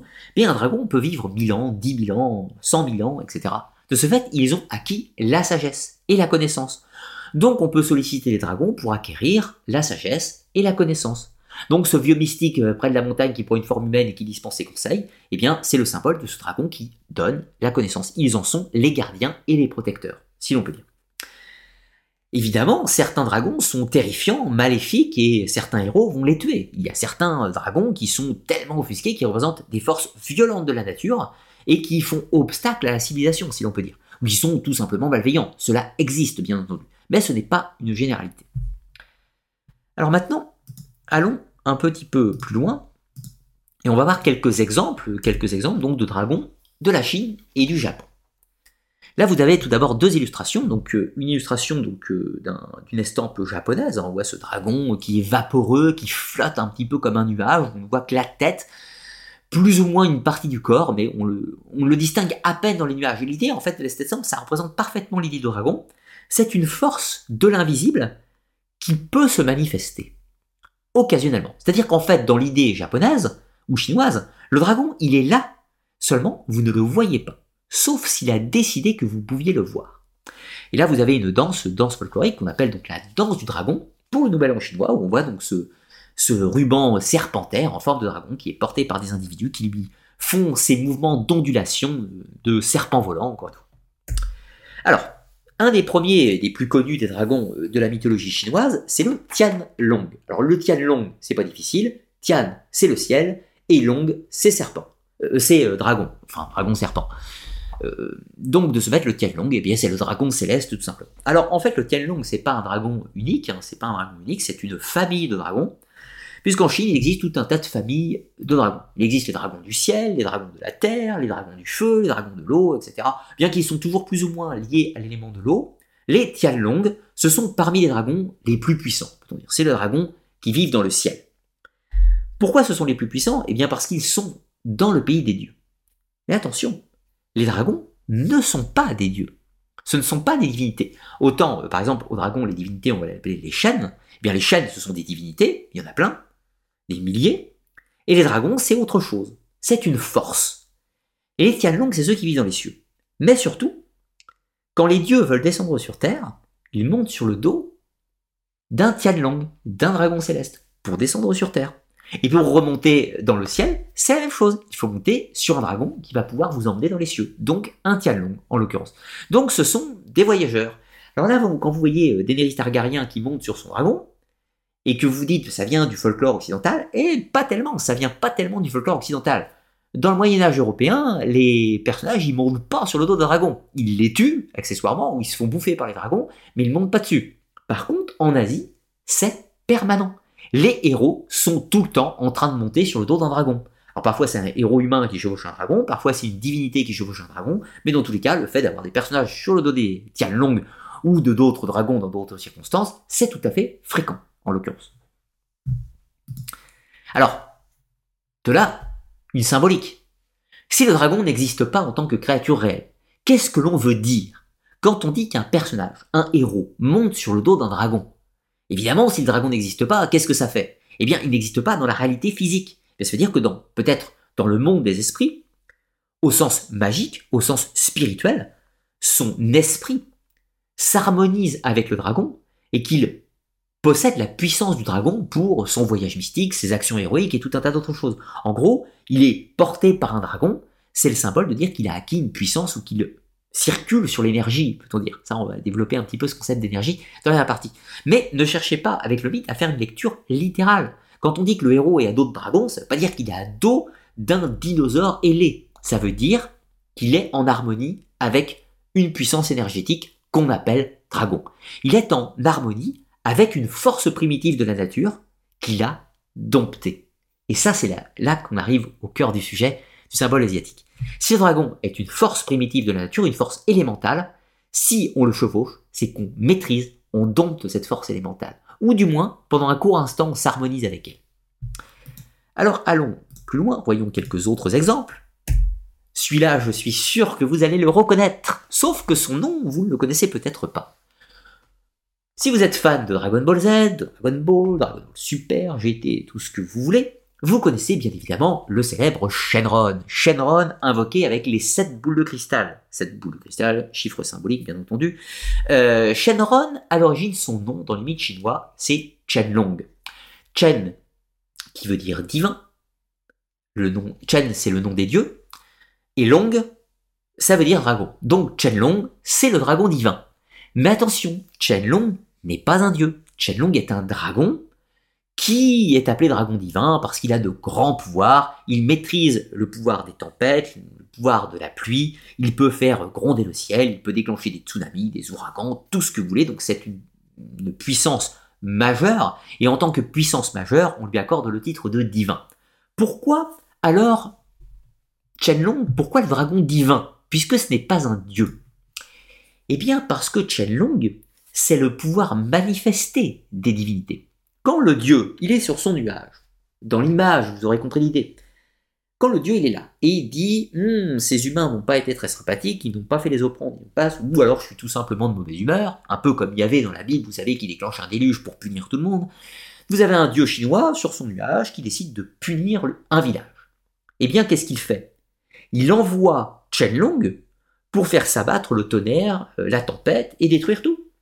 Pourquoi il irait lui-même? En fait, il projette son pouvoir manifesté, le dragon divin. Le dragon, c'est un vecteur. C'est le vecteur du pouvoir divin. D'où son aspect serpentaire comme ça. De la même façon, vous avez euh, un autre dieu qui dit Oh, les pauvres, ils ont beaucoup souffert, il y a eu euh, des inondations, il y a eu des tempêtes, etc. J'aimerais bien que le climat se calme.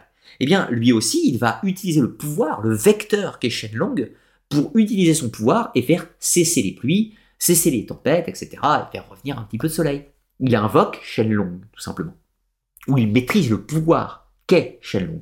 Donc, toujours pareil, Tianlong ou Shenlong, ce sont des pouvoirs manifestés. Allons encore plus loin et voyons d'autres exemples. Les quatre rois dragons. Alors là, c'est intéressant puisqu'on va trouver euh, un syncrétisme, cette fois-ci, qui va avoir lieu entre d'un côté la mythologie traditionnelle chinoise, avec un panthéon polythéiste et avec le bouddhisme. Alors les quatre rois dragons, ce sont les quatre entités qui règnent sur les quatre, les quatre directions, celui, enfin on appelle les quatre mers, la mer orientale, l'est, la mer méridionale, le sud, la mer occidentale, l'ouest, la mer septentrionale, le nord. Ils portent le nom Hao Guang, Hao King, Hao Run et Hashu. Alors ces quatre rois dragons existent depuis la mythologie ancienne, bien sûr, ce sont les dragons des points cardinaux. Pourquoi? Eh bien tout simplement parce que l'empereur règne au centre du monde, c'est le gardien du monde terrestre, et à chacune des frontières du monde terrestre, qui a une représentation carrée dans la cosmogonie chinoise, eh bien la fin du monde est maintenue et gouvernée par un gardien qui est un dragon. Quatre dragons des quatre directions. Un peu plus tard, on va trouver d'autres symbolismes pour ces quatre directions, mais on trouve l'idée des quatre rois dragons. Sauf que quand le bouddhisme va arriver, quand le bouddhisme va arriver, on ne peut plus considérer l'idée euh, d'une divinité, euh, d'une divinité qui existerait, puisque le bouddhisme ne reconnaît pas spécifiquement l'existence de divinité. Eh bien, c'est là que les Chinois vont modifier tout ça. Quand on dit que le bouddhisme ne reconnaît pas de divinité, c'est vrai pour le bouddhisme primitif, ou pour ce qu'on appelle aujourd'hui le Hinayana, c'est-à-dire le petit véhicule, principalement en Inde, Sri Lanka, etc. Mais quand le bouddhisme va passer en Chine, qui va prendre le nom de Mahayana, c'est-à-dire le grand véhicule, eh bien les Chinois vont faire un syncrétisme un petit peu avec l'idée de dire que le Bouddha c'est très bien, mais qu'il y a des degrés d'existence. Tout en bas, il y a des créatures démoniaques, des créatures pas bien, etc. Puis les animaux, puis tout un tas de choses, puis les humains. Et puis au-dessus des humains, il y a ce qu'on va appeler les dieux. Et puis au-dessus des humains, il va y avoir les bodhisattvas, et puis au-dessus les bouddhas. Donc le stade de l'éveil, c'est le bouddha, en dessous les bodhisattvas, et puis les êtres euh, qu'on va appeler les dieux, dans le bouddhisme Mahayana, ce ne sont pas des dieux au sens gréco-romain ou des dieux au sens judéo-chrétien, ce sont des créatures ayant atteint un autre stade d'existence plus évolué, plus puissant qu'un humain, tout simplement. Et donc les dragons vont s'intégrer dans cette catégorie de sortes de dieux célestes ayant un autre état d'existence, mais qui n'ont pas atteint le stade de Bodhisattva ou de Bouddha, en l'occurrence. Et donc les quatre, les quatre rois dragons seront associés donc à des, euh, à des nagas. Alors nagas, ce sont des serpents euh, des sortes de, rois serpents ou de dieux serpents dans la mythologie hindoue. Et donc, de cette mythologie hindoue qui est propre et qui va faire le syncrétisme avec le bouddhisme, puisque le bouddhisme va reprendre le concept des nagas, eh bien ces nagas qui sont des sortes de créatures intermédiaires entre les hommes et les sphères célestes, qui vivent pas tout à fait dans les mondes bouddhiques, mais pas non plus sur Terre, eh bien ces nagas vont être assimilés au fameux Long, le dragon des mythologies chinoises. Donc la naga en Inde devient l'équivalent du dragon en Chine. Et là, ça va nous ouvrir, tout un tas de possibles sur la représentation des, euh, non plus des dragons serpents, mais des serpents tout court. Ce qu'on verra un petit peu plus tard, on reparlera des nagas dans la dernière partie. Pour le moment, allons plus loin, passons au Japon avec le plus célèbre des dragons japonais, à savoir Yamata no Horochi, le dragon à huit têtes. Alors là, vous retrouvez un petit peu un mythe équivalent de l'hydre de Lerne, puisque donc je ne vais pas vous faire tout le mythe euh, de Orochi, j'ai une vidéo qui va sortir dans quelques mois sur le sujet. Donc vous avez Susanoo, le dieu des tempêtes et des océans, qui va euh, décider de libérer euh, la province d'Izumo du terrible Orochi, donc Orochi, un dragon malfaisant qui vient détruire les villages et dévorer, dévorer des jeunes filles. Donc Susanoo va réussir à le vaincre en lui en lui concoctant un stratagème, il va lui faire boire du saké par ses huit têtes, enfin il va disposer huit jarres, le dragon Rochi va boire avec ses huit têtes les huit jarres de saké, euh, il est complètement ivre, ce qui fait que Susanoo va pouvoir trancher les têtes une par une en les cautérisant avec du feu pour éviter qu'elles repoussent comme l'hydre de Lerne. Et finalement, Yamata no Orochi est vaincu. Alors qu'est-ce qu'on veut dire avec ce mythe, euh, la symbolique de ce mythe? Eh bien, Susanoo, c'est le dieu civilisateur dans cette situation, Yamata no Orochi, c'est la puissance brute, la puissance chaotique primitive, donc une puissance qui n'est pas organisée. Et il est nécessaire à Susanoo de vaincre cette puissance brute, la mettre en forme, si je puis dire, afin que la civilisation puisse s'étendre. Pourquoi? Eh bien notamment parce que c'est le fait de tuer Orochi qui va faire que Susanoo va récupérer l'épée Kusanagi, qui était dans le corps d'Orochi. Cette épée Kusanagi, il la donne à sa sœur Amaterasu qui va la donner au premier empereur et tout un tas de choses, qui fait que l'épée Kusanagi aujourd'hui est un des trois symboles impériaux du Japon. Ce symbole impérial, il est né de Yamata no Orochi. Donc le fait d'avoir vaincu ce dragon serpent, puisque vous aurez compris qu'il n'y a pas du tout d'aile, il crache absolument pas de feu, et, euh, euh, et, il est simplement un serpent à huit têtes, en fait, qu'on va appeler un dragon serpent, le fait de maîtriser cette puissance, de la canaliser, ça devient une épée, symbole impériale du Japon, en l'occurrence. Donc c'est le passage du chaos à l'ordre. La puissance primitive est vaincue. Ensuite, autre dragon des mythes japonais, c'est Ryojin ou Watatsumi. Alors c'est le dieu dragon de mer. Là j'ai fait encore une fois une vidéo sur le sujet, vous allez pouvoir la retrouver. Mais là on est sur un personnage qui est plutôt bienveillant, donc une puissance de la mer. Les pêcheurs lui donnent des offrandes pour le contenter. Si on ne le fait pas, on peut s'attirer son courroux et il peut faire couler votre barque et vous infliger tout un tas de tourments. Mais ce qui est plus important, c'est que là, euh, Yojin va, dans une suite de péripéties d'aventures, offrir une perle, une perle magique à Umeshetaro. Umeshetaro, donc un humain qui s'est bien comporté, qui a sauvé euh, la progéniture de, de Ryujin, et pour le récompenser, il va lui donner son pouvoir, donc une perle magique qui contient de grands, grands pouvoirs magiques. Mais malheureusement, la cupidité des hommes va euh, les pousser à, tout un tas de mauvaises actions, tout un tas de mauvaises actions, ce qui fait que finalement, un jour, la perle magique va abandonner le village, va reprendre sa forme draconique et retourner à l'océan, puisque les humains ne sont pas prêts ou ne sont pas dignes à maîtriser la puissance colossale euh, de ce dragon. Comprenez Encore une fois, Ryujin, au Japon, n'est pas un dieu, c'est une force manifestée. Cette force manifestée dans les mains des hommes étant mal contrôlée, elle les abandonne pour retourner à l'océan et pourra de nouveau servir aux besoins euh, lorsque les justes ou ceux qui ont fait les bonnes actions en seront dignes, elle leur sera offerte par cette perle magique. Celui qui la détient possède les pouvoirs de Ryujin, donc cette force manifestée qu'il peut mettre en forme. De la même façon, Ryujin peut être envoyé par les dieux, dirigé par les dieux comme un vecteur de puissance, toujours pareil. Alors ensuite, on va trouver Mizushi. Alors là, c'était pour vous citer un exemple d'un dragon malveillant. Mizushi, le dragon de la rivière Kawashima. En réalité, Mizushi, c'est un nom plutôt générique pour définir tous les dragons des eaux malveillants. Alors là, ce sont des créatures qui vivent dans les eaux, et en l'occurrence qui sont des puissances, des puissances brutes. Si on va sur ces lacs, eh bien, le dragon Mizushi peut détruire votre embarcation et vous bouffer, tout simplement. Donc évidemment, il faut cette fois-ci envoyer un héros, un Soroctone, un tueur de dragons, afin de vaincre la créature, de vaincre la crue. Mais ce qui est intéressant, c'est quand il va vaincre la crue, c'est la même, la même chose. En fait, on est sur un acte dit civilisateur. Il ne tue pas le dragon pour tuer le dragon, il tue le dragon pour que cet endroit soit navigable, en réalité, soit navigable, qu'on maîtrise les forces de la mer, on maîtrise les lois de la navigation et on va pouvoir pêcher et etc. etc. développer le village, tout ce que vous. On est toujours dans le symbolisme, vous l'aurez compris. Alors ensuite, on a un autre dragon qui est, euh, commun euh, au Japon, à la Chine, à la Corée principalement, c'est le fameux Seryu. Seryu ou Qinglong. Euh, Seryu, c'est le dragon azur, dragon de l'Est. Là, vous avez deux représentations, une qui va se trouver en Corée, donc le dragon azur représenté à moitié dans l'eau, etc., et une tête qui apparaît un peu à la surface. Là, vous avez une tuile, une tuile japonaise dans un temple qui représente, euh, le dragon Seryu. Alors on va faire un petit focus sur ce, ce personnage mythologique, puisqu'on le retrouve dans de nombreuses fictions.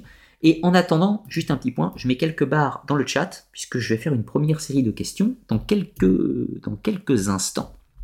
Dans quelques instants, juste après ceci, avant de passer à la troisième partie. Euh, oui, non, il me reste quelque chose à dire. Je me suis un petit peu, un petit peu loupé, mais c'est pas grave, je prendrai quand même vos questions à partir de cette ligne. Alors, sérieux.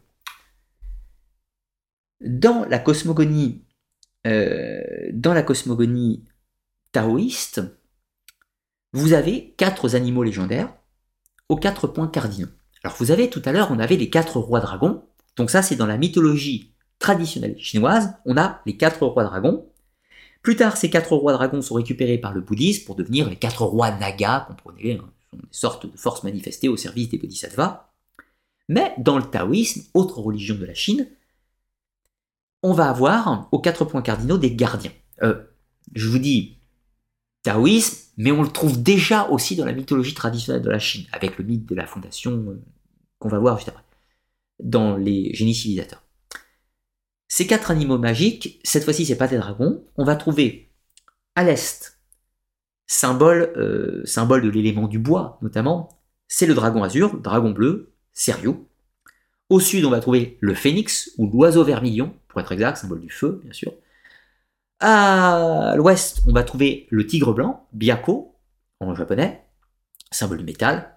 Et au nord, c'est là que ça devient, c'est différent euh, de la cosmogonie occidentale, on va trouver le serpent tortue. C'est pas un dragon serpent, c'est un serpent tortue. Euh, appelé couramment la tortue noire, mais en réalité c'est un serpent tortue. Et qui symbolise non pas la terre, vous l'attendiez tous, mais qui symbolise l'eau. Pourquoi? Parce que dans la cosmogonie euh, chinoise traditionnelle, il y a cinq éléments. Euh, le bois, le feu, le métal, l'eau et la terre. Et la terre se trouve au centre, c'est le symbole de l'empereur, matérialisé ou manifesté par une licorne. Mais attention, cette licorne n'a absolument pas l'apparence de la licorne européenne, ça ressemble plutôt à une sorte de gros lion, euh, de gros lion bizarre qui ressemble aussi un peu à un dragon, à un tigre et tout un tas de choses. La licorne chinoise n'a rien à voir avec la licorne occidentale, oubliez tout de suite. Mais tout ça pour dire qu'on a les cinq éléments représentés, euh, la Terre au centre, euh, l'élément de base, hein, la structure du monde, et puis les quatre autres éléments volatiles qui l'entourent. Donc Shiryu, euh, est, pas Shiryu, non, excusez-moi, Shiryu est l'un des quatre animaux totémiques, euh, totémiques de la cosmogonie chinoise de base, qui sera reprise dans le taoïsme et qui sera reprise au Japon euh, dans le Shinto, en l'occurrence, et dans une forme de bouddhisme aussi par la suite, mais surtout dans l'Ogyolo, c'est-à-dire l'ésotérisme japonais, liées au shintoïsme. Alors allons plus loin, toujours sur notre document. Cette fois-ci, on va voir les dragons en tant que génie civilisateur. Alors j'ai déjà plus ou moins abordé le sujet avec cette idée du serpent tortue, et on va en reparler dans une toute petite seconde. Euh, je vérifie sur mes documents où j'en suis. Voilà, c'est bon, je suis au bon endroit. Alors, les génies civilisateurs. Là, vous avez une représentation d'un côté de Noua et de Fuxi. Alors, Fuxi, c'est un garçon et Noua, c'est une fille. Ce sont euh, un sœur et une frère jumeaux qui sont en couple, comme les Targaryens. Et de l'autre côté, vous avez Shenlong, non pas Shenlong, hein, Shenlong, qui est un humain, euh, tout ce qui est de plus normal, enfin en fait pas tellement, et qui est un héros civilisateur. Alors ces trois personnages, ce sont ce qu'on appelle les trois Augustes, ce sont les trois premiers héros civilisateurs de la Chine. Au tout début, il y a le couple Fuxi et Nua, et ensuite, après un règne de 120 ans, ils vont mourir, et c'est Shenong qui va prendre la suite et qui va lui aussi régner pendant 120 ans et qui va à son tour mourir, laissant sa place au, à Huangdi, premier empereur mythologique du Japon. Pourquoi je vous parle de ces personnages? Eh bien, vous allez voir. Tout d'abord, vous avez le monde, alors Panku, hein, le premier dieu dans la cosmogonie chinoise, un œuf cosmique, tout un tas de choses. La vidéo sur les mythes chinois arrive très bientôt. Je ne rentre pas trop dans le détail. Là, on va juste parler de Fuxi et Noua. Un jour, vous avez la mère de Fuxi et Noua qui se promène sur Terre et qui marche à côté d'un lac. Elle trouve l'endroit très plaisant, sauf que ce lac est la résidence du dieu du tonnerre. Bon, elle ne fait pas attention, elle enfin elle regarde un petit peu, pas de dieu du tonnerre en vue, elle s'installe, elle se prélasse. Sauf que, en réalité, le dieu du tonnerre, il était bien là, il la contemplait depuis les cieux. Alors qu'est-ce qu'il fait? Eh bien, il la trouve tout à fait à son goût. Et là, vous attendez la chute. Comme Zeus, il va descendre sur Terre et euh, faire un bébé. Eh bien, pas tout à fait. En réalité, euh, le dieu du tonnerre, dans les cieux, va envoyer un dragon. Et envoyer un dragon, un dragon du tonnerre, en l'occurrence, qui va féconder la demoiselle. Donc elle est frappée par la foudre, donc frappée par un dragon envoyé par le dieu du tonnerre. Elle tombe enceinte de Fuxi et de Noua. Quand ils vont naître, vous dire ce sont des dragons? Non, pas tout à fait. En réalité, ils ont un corps humain, mais le bas du corps, c'est une queue de serpent. Le dragon serpent, vous aurez compris l'idée. Donc ils ont des pouvoirs, ils sont à moitié humains et à moitié divins, puisque fécondés par euh, l'énergie d'un dieu projeté par un dragon. C'est pas tout. Après leur règne, enfin pendant leur règne, à un moment il y a une sorte de guerre céleste avec un méchant personnage qui s'appelle Gong Gong qui va frapper la voûte céleste, faire un gros trou dans la voûte céleste et bref, c'est cause tout un tas de problèmes. Et là vous avez euh, Noua, Noua qui va euh, combattre un dragon noir, un dragon noir, le terrasser puisqu'il était à cet endroit. Et pour colmater la fissure, elle va mettre une tortue, une carapace de tortue, et elle va mettre un autre dragon dessus. Un dragon sur une carapace de tortue et cette fissure se trouve au nord du monde. Donc, le nord du monde, la résidence de Gembu, le fameux serpent-tortue, ou dragon-tortue. Vous avez tout à fait compris l'idée. Donc, Fuxi et Noua continuent leur règne, et puis au bout de 120 ans, ils meurent. Mais là, quand ils meurent, eh bien, en réalité, ils s'envolent dans les cieux. Mais pour s'envoler dans les cieux, il faut un moyen de transport. Alors qu'est-ce qu'ils font? Eh bien, ils montent sur le dos de dragon. Et sur le dos de dragon, eh bien, ils rejoignent les cieux. Comprenez que ce n'est pas leur corps qui rejoint les cieux, mais c'est leur esprit qui monte à dos de dragon pour s'élever et atteindre l'éveil céleste, l'état divin. Un petit peu plus tard, vous avez Shenlong. Alors Shenlong, lui, pareil, humain, tout ce qui est le plus normal, et bien pas tellement, puisqu'en réalité, vous avez sa maman qui se promène, euh, qui se promène sur un petit chemin forestier, et tout d'un coup, qui se fait frapper par un dragon. C'est euh, expliqué comme ça dans les mythes chinois, se fait frapper par un dragon. Vous comprenez, il y a un dieu du ciel, il envoie un dragon comme le tonnerre, ça fait que la jeune fille, elle donne naissance à Shenlong, qui lui, tout ce qui est de plus humain, euh, il n'a pas de queue de serpent, si je puis dire, mais euh, il enseigne les secrets de l'agriculture et tout un tas d'autres choses aux hommes, parce que le fait qu'il soit frappé par un pouvoir divin via un dragon fait qu'il a une connaissance divine en lui, c'est une sorte de demi-dieu grec, hein, vous voyez l'idée. Et puis après un règne de 120 ans, la même chose, il va mourir, et quand il meurt, il monte sur le dos d'un dragon qui l'emmène dans les cieux. Mais ça s'arrête pas tout à fait là. Un tout petit peu plus loin, le premier empereur mythologique du Japon, Yuan-Di, est donc l'héritier de Shenhong. C'est lui qui va unifier la Chine, etc., combattre, euh, combattre Chi, euh, Chiyu, un personnage maléfique, donc il y a une guerre entre Chiyu, le méchant, et Yuan-Di, le gentil, le chaos et l'ordre, sauf qu'une partie des dieux célestes ont assisté Chen Yu, et une partie des dieux célestes ont assisté Huangdi. Huangdi va gagner la guerre, et il est très en colère contre les dieux qui n'ont pas soutenu sa cause, alors il va établir une loi cosmogonique, puisque, certes, il n'est pas un dieu, mais il est le représentant divin sur Terre, le représentant du Tianlong, c'est-à-dire du dragon, du, du Tien, c'est-à-dire le dieu du ciel. Donc c'est lui qui gère sur Terre. Et donc il édite une frontière entre le monde des dieux, le monde céleste, et le monde des hommes.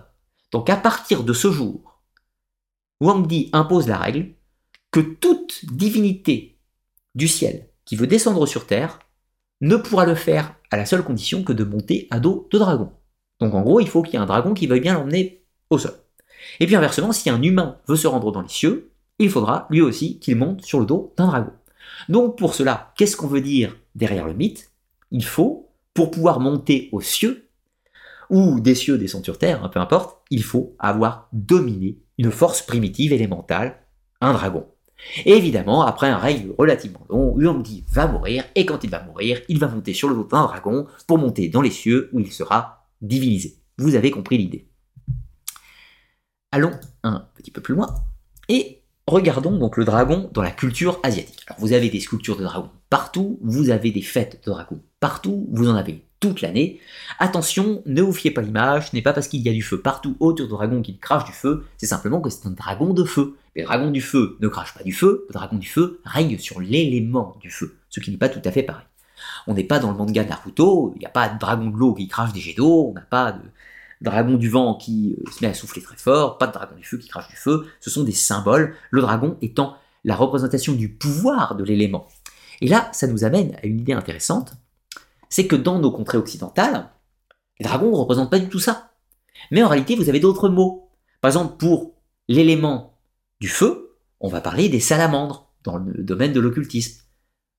Pour parler de l'élément de la terre, on va parler des gnomes. Pour parler de l'élément de l'air, on va parler des sylphes. Et pour parler de l'élément, euh, j'ai oublié le dernier, l'élément l'air, je l'ai dit, l'élément de l'eau, on va parler des ondins ou des ondines. Eh bien, en réalité, en Asie, on emploie seulement le nom de dragon. Dragon du feu, dragon de l'eau, dragon de terre, dragon de vent, dragon de tout ce que vous voulez, etc. Ce sont des forces élémentales manifestées, ou un petit peu plus, hein, avec le Tianlong ou le Shenlong, là on est sur des pouvoirs divins, des forces absolues, si l'on peut dire. Mais néanmoins, on est toujours sur la même ligne d'une force primitive qu'on peut apprendre à dominer, qui a un code de fonctionnement, et euh, qui est le vecteur des dieux pour agir dans le monde de la matière. Alors on va passer à la troisième partie, mais avant, je vais faire une petite pause, une petite pause de questions.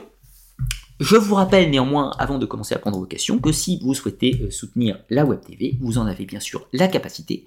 Pour cela, vous pouvez le faire sur le site Tipeee, c'est mon site de financement participatif. Je vous poste le lien quelques petites fois dans le chat. Et je vous rappelle que en contrepartie, cela vous donne accès aux vidéos privées de l'Academia. Et pour la petite anecdote, à l'origine, j'avais prévu que cette émission sur les dragons soit une Academia. Euh, c'était l'idée initiale que j'avais prévue, mais je trouvais ça dommage. Euh, dommage, euh, puisqu'elle aurait touché beaucoup moins de monde, évidemment. Donc je préférais le faire en vidéo publique. Par contre, évidemment, je l'ai un petit peu modifié pour qu'elle soit plus au format public et un petit peu moins, moins technique que, si j'avais fait en Academia. Peut-être qu'un jour je ferai une version en Academia du Mythe des Dragons, mais où on se concentrera uniquement sur la symbolique ésotérique euh, puisque j'aurais déjà fait l'aspect mythologique majoritairement dans cette émission. Un grand grand merci à vous tous, parce que je vois actuellement sur mon compteur, vous êtes 410 à me regarder en direct. C'est super. Pour une émission mythologie symbolisme, c'est super. Habituellement, il n'y a que les vidéos archéologie, histoire, euh, archéologie qui, euh, qui font ces chiffres. Et un grand grand merci à vous tous. ça, fait, ça fait super plaisir et je pas honte de le dire, clairement. Alors, je vais regarder si vous aviez quelques petites questions assez peu de messages dans le chat. J'ai l'impression que vous êtes peut-être timide. Alors, que me dites-vous de vous? Le naga existe dans l'hindouisme et par extension, il existe donc dans le bouddhisme si c'était ça ta question. Euh, je pense que c'était pas une question pour moi, mais oui, en effet, naga, euh, enfin, le bouddhisme étant né en partie sur le brahmanisme, pour être exact, il est normal qu'il y a des éléments mélangés entre les deux. Euh, franco-numide. Donc, avant le bouddhisme, dans le taoïsme, les Chinois croyaient au serpent tortue à la place du dragon. En, fait, c'est, c'est un petit peu plus compliqué que ça. Euh, je pense que ma future vidéo sur les mythes chinois, enfin sur la, la cosmogonie chinoise, va te répondra plus en détail. j'esquisse un début de réponse ce soir. Le problème, c'est que la mythologie chinoise n'a pas, n'a pas une cosmogonie fixe. Euh, contrairement euh, au mythe grec où on a la théogonie d'Hésiode qui nous trace un tracé euh, assez direct, où on a des textes comme, comme les Argonautiques, Homère, enfin les textes d'Homère, qui nous dessinent un portrait assez, codifié de la mythologie grecque, de la même façon, par exemple dans les mythes scandinaves et germaniques, on a quand même l'Eda poétique, on a la, Volumsa, la Volusunga, etc. On a des textes où on a quand même un récit assez construit. Ça n'existe pas dans les mythes chinois. Il n'existe pas un codex qui résume les mythes chinois de façon chronologique, etc. Donc, suivant les régions, suivant les auteurs, les gens racontent un petit bout de mythe par-ci par-là, et ce qui fait qu'on n'a pas une vision globale. Donc, on a des endroits où des auteurs parlent des quatre rois dragons des points cardinaux, et on a d'autres auteurs pour les mêmes époques et pour les mêmes cadres religieux qui vont parler des quatre gardiens totémiques, c'est-à-dire le dragon azur, l'oiseau vermillon, le tigre blanc et euh, le serpent tortue. Voilà. Donc, euh, on va dire que ces mythes, ils cohabitent, euh, suivant les, cadres. Mais ces quatre animaux totémiques existent dans les mythes qui concernent Huangdi. Puisque c'est à la fin de la guerre, donc euh, Huangdi, je vous l'ai dit tout à l'heure, hein, puisque je résumais, quand il impose cette limitation entre le ciel et la terre, le fait qu'on puisse plus voyager de l'un à l'autre librement, il impose également aussi aux quatre points cardinaux des frontières, afin que les peuples barbares, c'est-à-dire ceux qui vivent au-delà de ces frontières, euh, ne puisse pas entrer sur le territoire, qui est euh, considéré comme un carré, encore une fois. Donc le gardien de l'Ouest, c'est le tigre blanc. Si des gens veulent venir, il va falloir qu'ils s'opposent à la puissance du tigre blanc. En gros, c'était ça l'idée. Ce sont les gardiens du territoire de la Chine au sens cosmogonique. Voilà. Mais ça cohabite. Le taoïsme les reprend bien évidemment, et le bouddhisme dans une certaine mesure. Mais c'est très très libre. le syncrétisme religieux de la Chine est extrêmement complexe. Alors, y a-t-il d'autres questions? N'oublions pas Tiamat, la déesse mésopotamienne, personnification des eaux primordiales, elle apparaît dans l'épopée de la création. Et oui, mais j'en ai parlé au tout début de l'émission de Tiamat, en réalité. Donc euh, oui, en effet, on ne l'a pas oublié. Donc Shiryu dans la déformation, Seriou. Eh bien, en fait, tu as tout à fait compris, Franco Nemide, c'est tout à fait ça. Le personnage de Shiryu dans Saint Seiya est directement inspiré de Seriou, l'animal, euh, le dragon totémique, le dragon azur de la mythologie chino-japonaise, en l'occurrence. Parce que Seryu, c'est le nom japonais, hein, précisons-le. Euh, Xenius, n'y a-t-il pas eu une course à la surenchère concernant les dragons en Occident, comme pays voulant avoir son chevalier ou son héros qui avait vaincu le dragon afin de motiver ses soldats? Euh, En fait, je pense pas spécifiquement. Je pense plutôt qu'on est sur un archétype et chaque région va avoir sa lecture du mythe avec son héros local. On est sur un concept qui s'appelle l'individualisation du mythe. Euh, en fait, j'ai abordé cette question, si ça t'intéresse, dans ma vidéo qui traite de la mythologie pyrénienne. Où en fait, dans les mythes pyréniens, les gens vont prendre un mythe, même biblique, euh, par exemple l'arche de Noé ou euh, Moïse qui ouvre la mer Rouge, peu importe, ils vont prendre ces mythes-là qui sont au Proche-Orient, mais vu que leur territoire, c'est les Pyrénées, et qu'ils n'ont jamais voyagé au Proche-Orient, eh bien, ils vont associer ces mythes-là et les intégrer dans leur paysage. Donc c'est ainsi qu'on va voir Moïse qui ouvre la mer Rouge. Ben oui, mais c'était sur le lac de Bethmal, là, juste plus haut, ici, là-bas. C'est chez moi. C'est un endroit commun. On, on, on transpose le mythe dans son cadre, son environnement. Ça, c'est un procédé extrêmement courant, et particulièrement dans les zones de montagne. Et de la même façon, le déluge, eh bien, on raconte, si on se balade au lac d'eau, etc., que c'était par là que le déluge a eu lieu, euh, tout ce qu'on veut. Donc, on spécifie les mythes. Donc, de ce pour les mythes draconiques, si on a l'archétype central, c'est-à-dire le mythe chrétien par essence du Soroctone, c'est-à-dire c'est Saint Michel qui terrasse le dragon, eh bien, en, euh, Espagne, c'est Saint-Georges, enfin, euh, en fait, Saint-Georges, il le fait au Proche-Orient dans sa vie mythique, mais c'est surtout en Espagne que le mythe de Saint-Georges se répand. puis plus tard en Angleterre, hein, Saint-Georges devenant le symbole de, l'Angleterre. Mais euh, chez les Basques, pour eux, ça veut rien dire, Saint-Georges. Donc on va prendre un autre saint qui va tuer le dragon Erensug, qui représente, comprenez, le dragon de l'Apocalypse, c'est la même chose. Et puis on va avoir dans le commun Saint Bertrand. Pourquoi? Parce que Saint Bertrand, c'est le personnage emblématique local, et on veut, on reprend ce mythe apocalyptique et on le transpose chez nous. Et c'est Saint Bertrand qui arrête le dragon, enfin le serpent dragon en l'occurrence, dans, ce. Et puis à côté de Poitiers, c'est la Grand Goule. La Grand Goule, on a un héros, un chevalier quelconque qui va terrasser la Grand Goule, symbole encore une fois de ce Sroctone, mais qui est dans un cadre connu pour les gens. Parce que vous connaissez le village de machin, vous connaissez le lac de trucs, vous connaissez la forêt de bidule, et c'est votre environnement de vie, donc vous localisez les mythes, si je puis dire. C'est ça le processus en fait. Ça, c'est quelque chose qui est très bien étudié hein, dans l'anthropologie.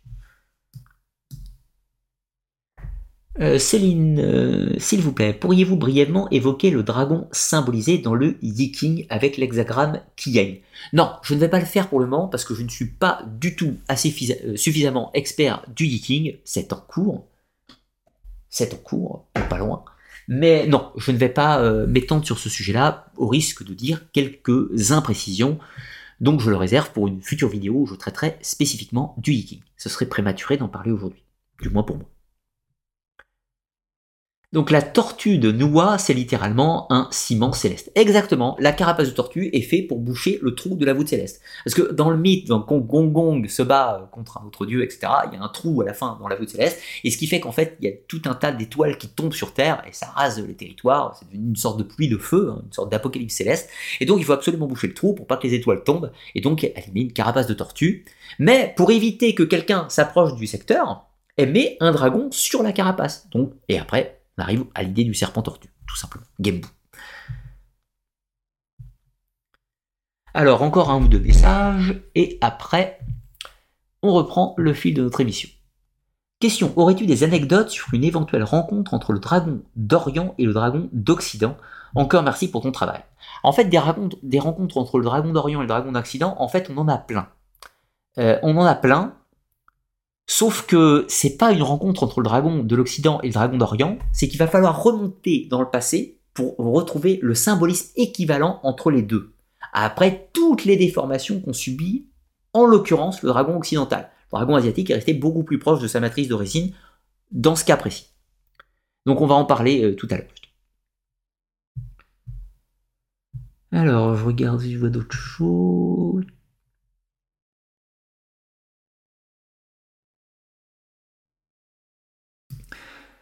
Merci pour ta super émission. Que penses-tu des forces à maîtriser en tant qu'homme et donc tous ces mythes pris en tant qu'apprentissage symbolique de la maturité? Euh, Tu touches un sujet intéressant, on va, l'aborder en fait dans la dernière partie. Euh, ta question va me servir pour aller dans cette deuxième partie. Quand on aborde euh, l'aspect mythologique, on le raconte comme une belle histoire. C'est ce que je fais actuellement. Je vous raconte la belle histoire des dragons et ce en quoi les gens ont pu croire dans une certaine mesure. Après, attention, moi, j'y crois. C'est pas parce que je présente et que je pose le sujet sous une forme mythologique, moi, l'existence de formes invisibles, l'existence de pouvoirs élémentaux que l'homme peut maîtriser dans une certaine mesure, j'y crois. Ça appartient à mon domaine de croyance. Mais une croyance n'étant pas un fait, je n'ai aucun élément pour vous prouver que ceci existe réellement. Ceci appartient au domaine de mes croyances personnelles, donc je pense à titre personnel que le dragon est un symbole qui a un intérêt dans un enseignement de nature mystique ou ésotérique ou même magique dans une certaine mesure.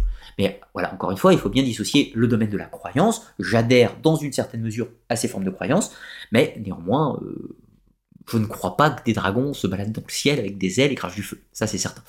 Après, on peut aussi aborder ce sujet simplement pour le symbole, se dire comment des hommes ont voulu représenter leurs croyances.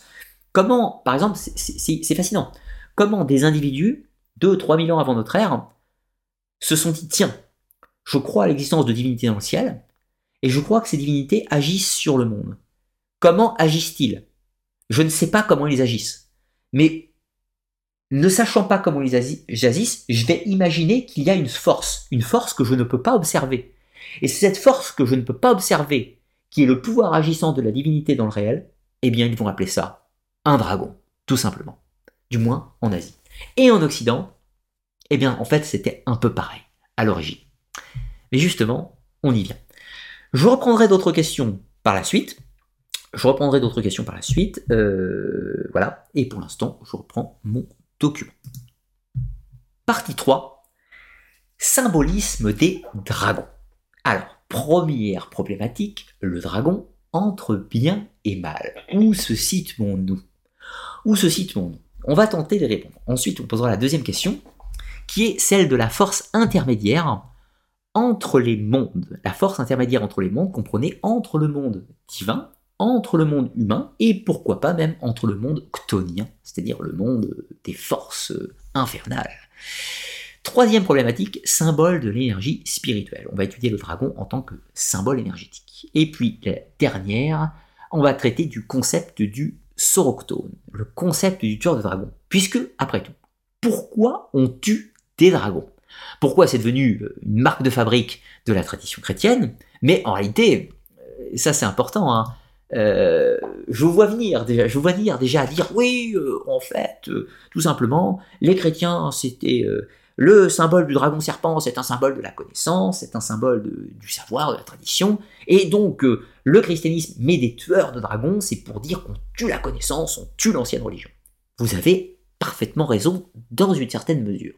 Sauf que Susano est aussi un soroctone, il tue aussi un dragon. Vous avez aussi, je dise pas de bêtises, Apollon, c'est aussi un soroctone, il tue aussi un dragon. Héraclès, il en tue plusieurs. En l'occurrence, Jason, c'est pas vraiment lui qui tue le dragon, c'est BD qui tue le dragon. Enfin, elle l'endort, elle ne tue pas, en réalité, elle est gentille, BD. Euh, enfin, gentille, avec le dragon, pas avec Jason par la suite. Euh, vous avez Cadmos qui tue un dragon, c'est aussi un soroctone. Donc les soroctones ne sont pas une spécificité du christianisme. Donc certes, il y a la spécificité chrétienne qu'on va étudier, c'est-à-dire l'élimination de la tradition par le symbole de la destruction du serpent, le serpent représentant l'ancienne religion et l'ancienne tradition, mais ce n'est pas le seul et unique symbole de la soroctonie. Il y en a d'autres, et c'est ceux-là qui vont nous intéresser. C'est les autres, justement, pour aller plus loin. Donc, attaquons notre sujet. Enfin, poursuivons notre sujet. Première chose, le dragon entre le bien et le mal. Là, vous avez trois petites représentations que je vous ai mis, le but étant d'égayer notre sujet vous avez une première représentation de Léviathan, gravure de Gustave Doré. Donc, le Léviathan, vous êtes tous d'accord, vous le savez tous, c'est un serpent de mer. Mais je pense que maintenant, depuis presque deux heures d'émission, vous aurez bien compris que dans l'Antiquité, un serpent de mer, clairement, c'est un dragon. Et un dragon, c'est un serpent. Il n'y a pas tellement de différence abyssale entre les deux. Donc le Léviathan est une sorte de dragon-serpent antique destructeur qu'on trouve dans le mythe biblique. La deuxième représentation que vous avez ici, c'est une représentation donc de l'œil de Ré. Vous avez les disques solaires avec euh, autour de lui deux cobras qui l'entourent, qui le protègent, qui symbolisent la haute et la basse Égypte. Gardons ça en mémoire pour le moment. Et là, vous avez une troisième représentation de ce qu'on appelle un œuf de serpent, ou encore un œuf orphique. Un œuf orphique. Qu'est-ce que c'est que cette bizarrerie? Alors, le dragon entre le bien et le mal.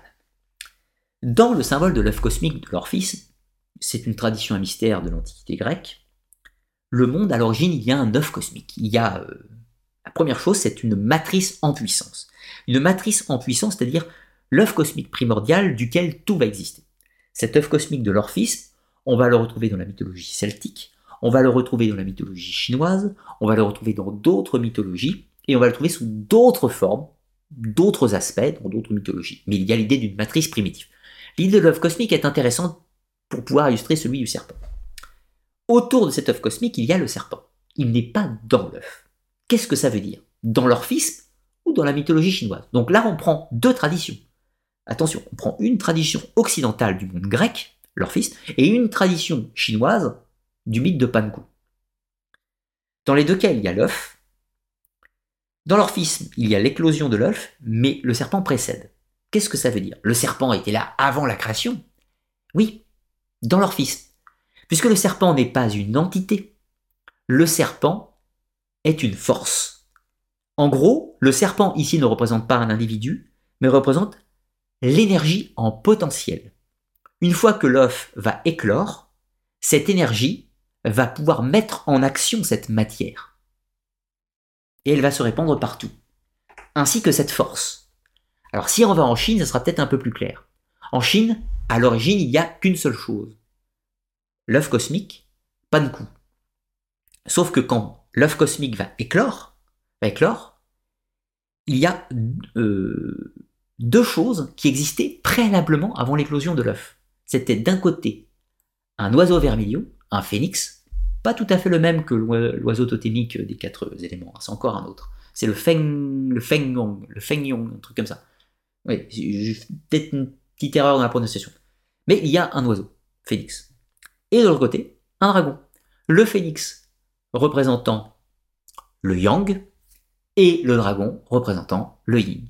Donc les deux animaux représentaient les deux forces en puissance, puisque là, si on va dans le taoïsme, il y a l'idée que de cet œuf cosmique, il y a le Tao, c'est-à-dire l'énergie primitive de toute chose, mais que cette énergie primitive de toute chose, c'est un potentiel. Et ce potentiel se manifeste sous la forme, sous la forme d'une force. Cette force, ça s'appelle le chi. Et ce chi, lui, se manifeste sous la forme de deux polarités, le yang et le yin, le phénix et le dragon, dans le mythe chinois à ce stade. Donc le dragon est-il une entité positive ou négative? Eh bien, aucun des deux. Dans la cosmogonie chinoise, et japonaise, et coréenne, et asiatique au sens large, le dragon n'est ni dans le bien ni dans le mal, il est une puissance, il est un vecteur de pouvoir, un chi, qui peut être utilisé dans une forme positive ou dans une forme négative. Néanmoins, si un dragon représente une énergie yin, on va considérer qu'elle est négative c'est un peu plus complexe, mais on va considérer qu'elle est négative. Si elle est yang, on va considérer qu'elle est positive, etc. Si on se place en Égypte, la puissance de Ra est encadrée par deux cobras, deux serpents. Les deux puissances en potentialité, le plus, le moins, l'homme, la femme, le jour, la nuit, tout ce que vous voulez. On est toujours dans cette idée. Le serpent, c'est cette puissance. Donc elle n'est ni bonne ni mauvaise. Elle est puissance. Après, seul l'individu qui la contrôle ou la subit va définir si, à son point de vue, elle est bonne ou mauvaise. Donc l'histoire du dragon serpent en tant qu'entité malveillante, ça, c'est une spécificité euh, du christianisme, enfin des religions abrahamiques au sens très large, mais ce n'est pas le cas euh, dans les euh, traditions antiques ou les autres traditions en Asie. Par exemple, Python n'est pas un serpent en soi méchant, il est une puissance, il a un travail, il l'exécute. Tout comme l'Adon, il n'est pas méchant en soi, il a une action, il l'exécute etc. Pour le dragon de Colchide, pour le dragon de Katmos, etc. Même si on prenait le dragon Delphiné, euh, qui euh, emprisonne, enfin, qui, quand, Chronos avait vaincu Zeus dans un premier combat, Zeus est emprisonné dans une caverne sous la surveillance du dragon Delphiné. Le dragon Delphiné n'est pas malveillant, il n'est pas contre Zeus, il a un rôle à jouer, une puissance mise en mouvement dans un but. Toujours pareil. Maintenant, tentons de répondre à la deuxième question la force intermédiaire entre les mondes. Alors là, je me suis permis quelques, libertés dans mon script d'émission, si je puis dire, puisque je vous ai mis deux représentations du cinéma. Le premier, c'est du film L'Histoire sans fin. Vous avez le héros Atreyu, euh, qui monte sur le dos de Falcor. Falcor, vous vous rappelez tous, c'est un dragon. Mais c'est un dragon qui n'a pas d'aile et qui ne crache pas de feu. Pourquoi? Parce que Falcor est typiquement inspiré par les dragons asiatiques. Falcor est le personnage qui permet euh, aux euh, héros héros de passer dans le monde de Fantasia, de naviguer entre les mondes. Dans l'autre film, en exemple, c'est le voyage de Shiro, vous avez donc Shiro et Aku, ou Kwaku si vous préférez, qui est un dragon, un serpent dragon asiatique en l'occurrence, et vous allez me dire, bah oui, mais euh, il navigue pas entre les mondes. Shiro, c'est elle qui a été dans le monde, euh, le monde des esprits et elle est piégée dedans et elle rencontre Aku euh, pour, pour le, tout un tas de péripéties diverses et variées. Je ne vais pas vous spoiler le film si vous ne l'avez pas vu. Mais ce qu'on oublie, c'est de rappeler que dans l'intrigue du film, je suis désolé pour une mini-spoil, à un moment quand euh, Shiro se rappelle du véritable nom de Haku, le nom de la rivière Kohaku, c'est-à-dire le kami, l'esprit de la rivière Kohaku, sous la forme d'un dragon en l'occurrence, les esprits des rivières sont toujours des dragons au Japon. Eh bien, en fait, on s'aperçoit que quand Shiro était jeune et qu'elle avait failli se noyer dans la rivière, c'est l'esprit de la rivière qui l'a sauvée. Donc, c'est une force agissante qui a pu intervenir passer entre les mondes, passer du monde des esprits au monde des humains. Donc le passage dans les deux sens. On voit toujours l'idée. Et qui est représenté dans le cinéma par ces quelques, quelques personnages. Mais dans les mythes, c'est toujours l'idée où Angdi, quand il meurt, monte sur le dos d'un dragon pour rejoindre le monde céleste. Daenerys Targaryen monte sur un dragon pour aller d'un continent à un autre. C'est pas un changement de monde, certes, mais l'idée a été piochée en Asie sur le fait qu'on peut monter à d'autres dragons, si je puis dire. Et quand on monte à d'autres dragons, à l'origine, c'est pour changer de plan d'existence, si je puis dire. Allez savoir. Pourquoi pas Alors, maintenant, tentons de répondre encore à une autre question, et sûrement la plus complexe. C'est le dragon en, en tant que symbole de l'énergie. Là, vous avez une double représentation sur le même schéma. La Kundalini, la Kundalini, donc c'est l'énergie de la racine qui monte pour s'élever dans la Shahara, donc euh, je ne prononce pas comme il faut, le chakra couronne, euh, je vais le dire en français. Donc, sauf que cette Kundalini, ce qu'on oublie de préciser souvent, c'est qu'en réalité, elle se manifeste sous la forme de deux serpents, Pingala et Ida, soit le yin et le yang, le plus, le moins, l'énergie positive, l'énergie négative, tout un équilibre. Et là, vous retrouvez au milieu le symbole du caducée d'Hermès, le bâton, symbole du commandement, hein, les ailes, symbole de l'ascension, de l'élévation céleste, et bien évidemment les deux serpents qui s'entrecroisent euh, et qui matérialisent encore une fois ces doubles énergies. Alors là, on a un symbole équivalent en Inde et en Grèce. Il va pas falloir longtemps pour que le symbole de l'Inde passe en Chine, évidemment avec les Nagas qui seront associés au roi dragon. Donc on trouve toujours un petit peu les mêmes symbolismes, sauf que en fait en Chine ils avaient déjà leur propre symbole, c'est le Taijitu. Le Taijitu c'est le symbole que vous connaissez sous le nom de symbole du Yin et du Yang. Le Taijitu de son véritable nom. Vous voyez ces deux forces entremêlées qui se croisent, qui se mélangent, qui ondulent entre elles euh, et qui sont complémentaires, opposés et complémentaires, qui ne forment qu'un tout. Les deux aspects du Tao, les deux puissances du Chi, les deux potentiels, comme les deux serpents du caducée, comme les deux serpents Inga Pingala de la Kundalini, nous sommes toujours sur le même symbole. Et ce sont représentés par des serpents. Mais vous avez compris, une fois, que le serpent et le dragon, même combat, même histoire. Alors vous avez aussi une autre représentation que je vous ai mis sur le côté, je la remets un court instant. C'est euh, le, Bouddha qui est protégé, enfin le Bouddha, un Bouddha qui est protégé par un naga. Donc naga, un serpent dragon, hein, si vous voulez, un serpent. Euh, les nagas sont ni bienveillants ni malveillants dans la cosmogonie euh, hindoue et a fortiori dans la cosmogonie bouddhiste. Les nagas sont des puissances, des puissances, encore une fois, positives ou négatives dans des cas particuliers, qui peut être des opposants ou des alliés dans des situations. Pourquoi? Parce que si un dieu mauvais, une entité mauvaise envoie un naga, comme envoyer un dragon, pour accomplir de mauvaises actions, eh bien, on l'apercevra négativement. Mais ça peut être dans le cas positif. Là, vous avez Bouddha, en l'occurrence, qui est montré avec un naga qui s'enroule derrière lui, qui le protège, qui est comme une sorte d'armure, euh, d'armure, et on a presque l'impression que ce naga va s'envoler de sa tête pour s'élever dans les cieux. Pour, par exemple, je ne sais pas, on est dans le bouddhisme, atteindre l'éveil mystique, atteindre le nirvana. L'idée c'est ça. L'individu corporellement à son corps physique, mais son esprit, sa puissance, sa conscience peut-être, cherche à s'élever. Alors évidemment, quand on illustre par un schéma, on va dire s'élever, c'est monter en haut, mais sur un plan symbolique, c'est ni en haut ni en bas. Vous voyez l'idée, c'est l'ascension de l'esprit. Voilà, on l'a juste la représente et tout. Cette ascension d'esprit, on la représente comme portée par un naga, portée par un dragon, qui va vouloir atteindre l'apothéose, l'éveil mystique euh, du nirvana dans le bouddhisme, la bouddhéité en l'occurrence, mais en Occident, on parlerait d'apothéose dans le monde grec, on parlait de satori au Japon, on parlerait d'illumination dans le monde occidental moderne, peu importe. Mais il y a l'idée que nous-mêmes, dans notre quête mystique, la, symbolique des dragons, on y a accès en fait. C'est ça vraiment le cœur de la problématique des dragons, c'est que ce n'est pas seulement une créature qui est posée dans un mythe, c'est un symbole qui véhicule un enseignement et qui est toujours l'objet d'une quête.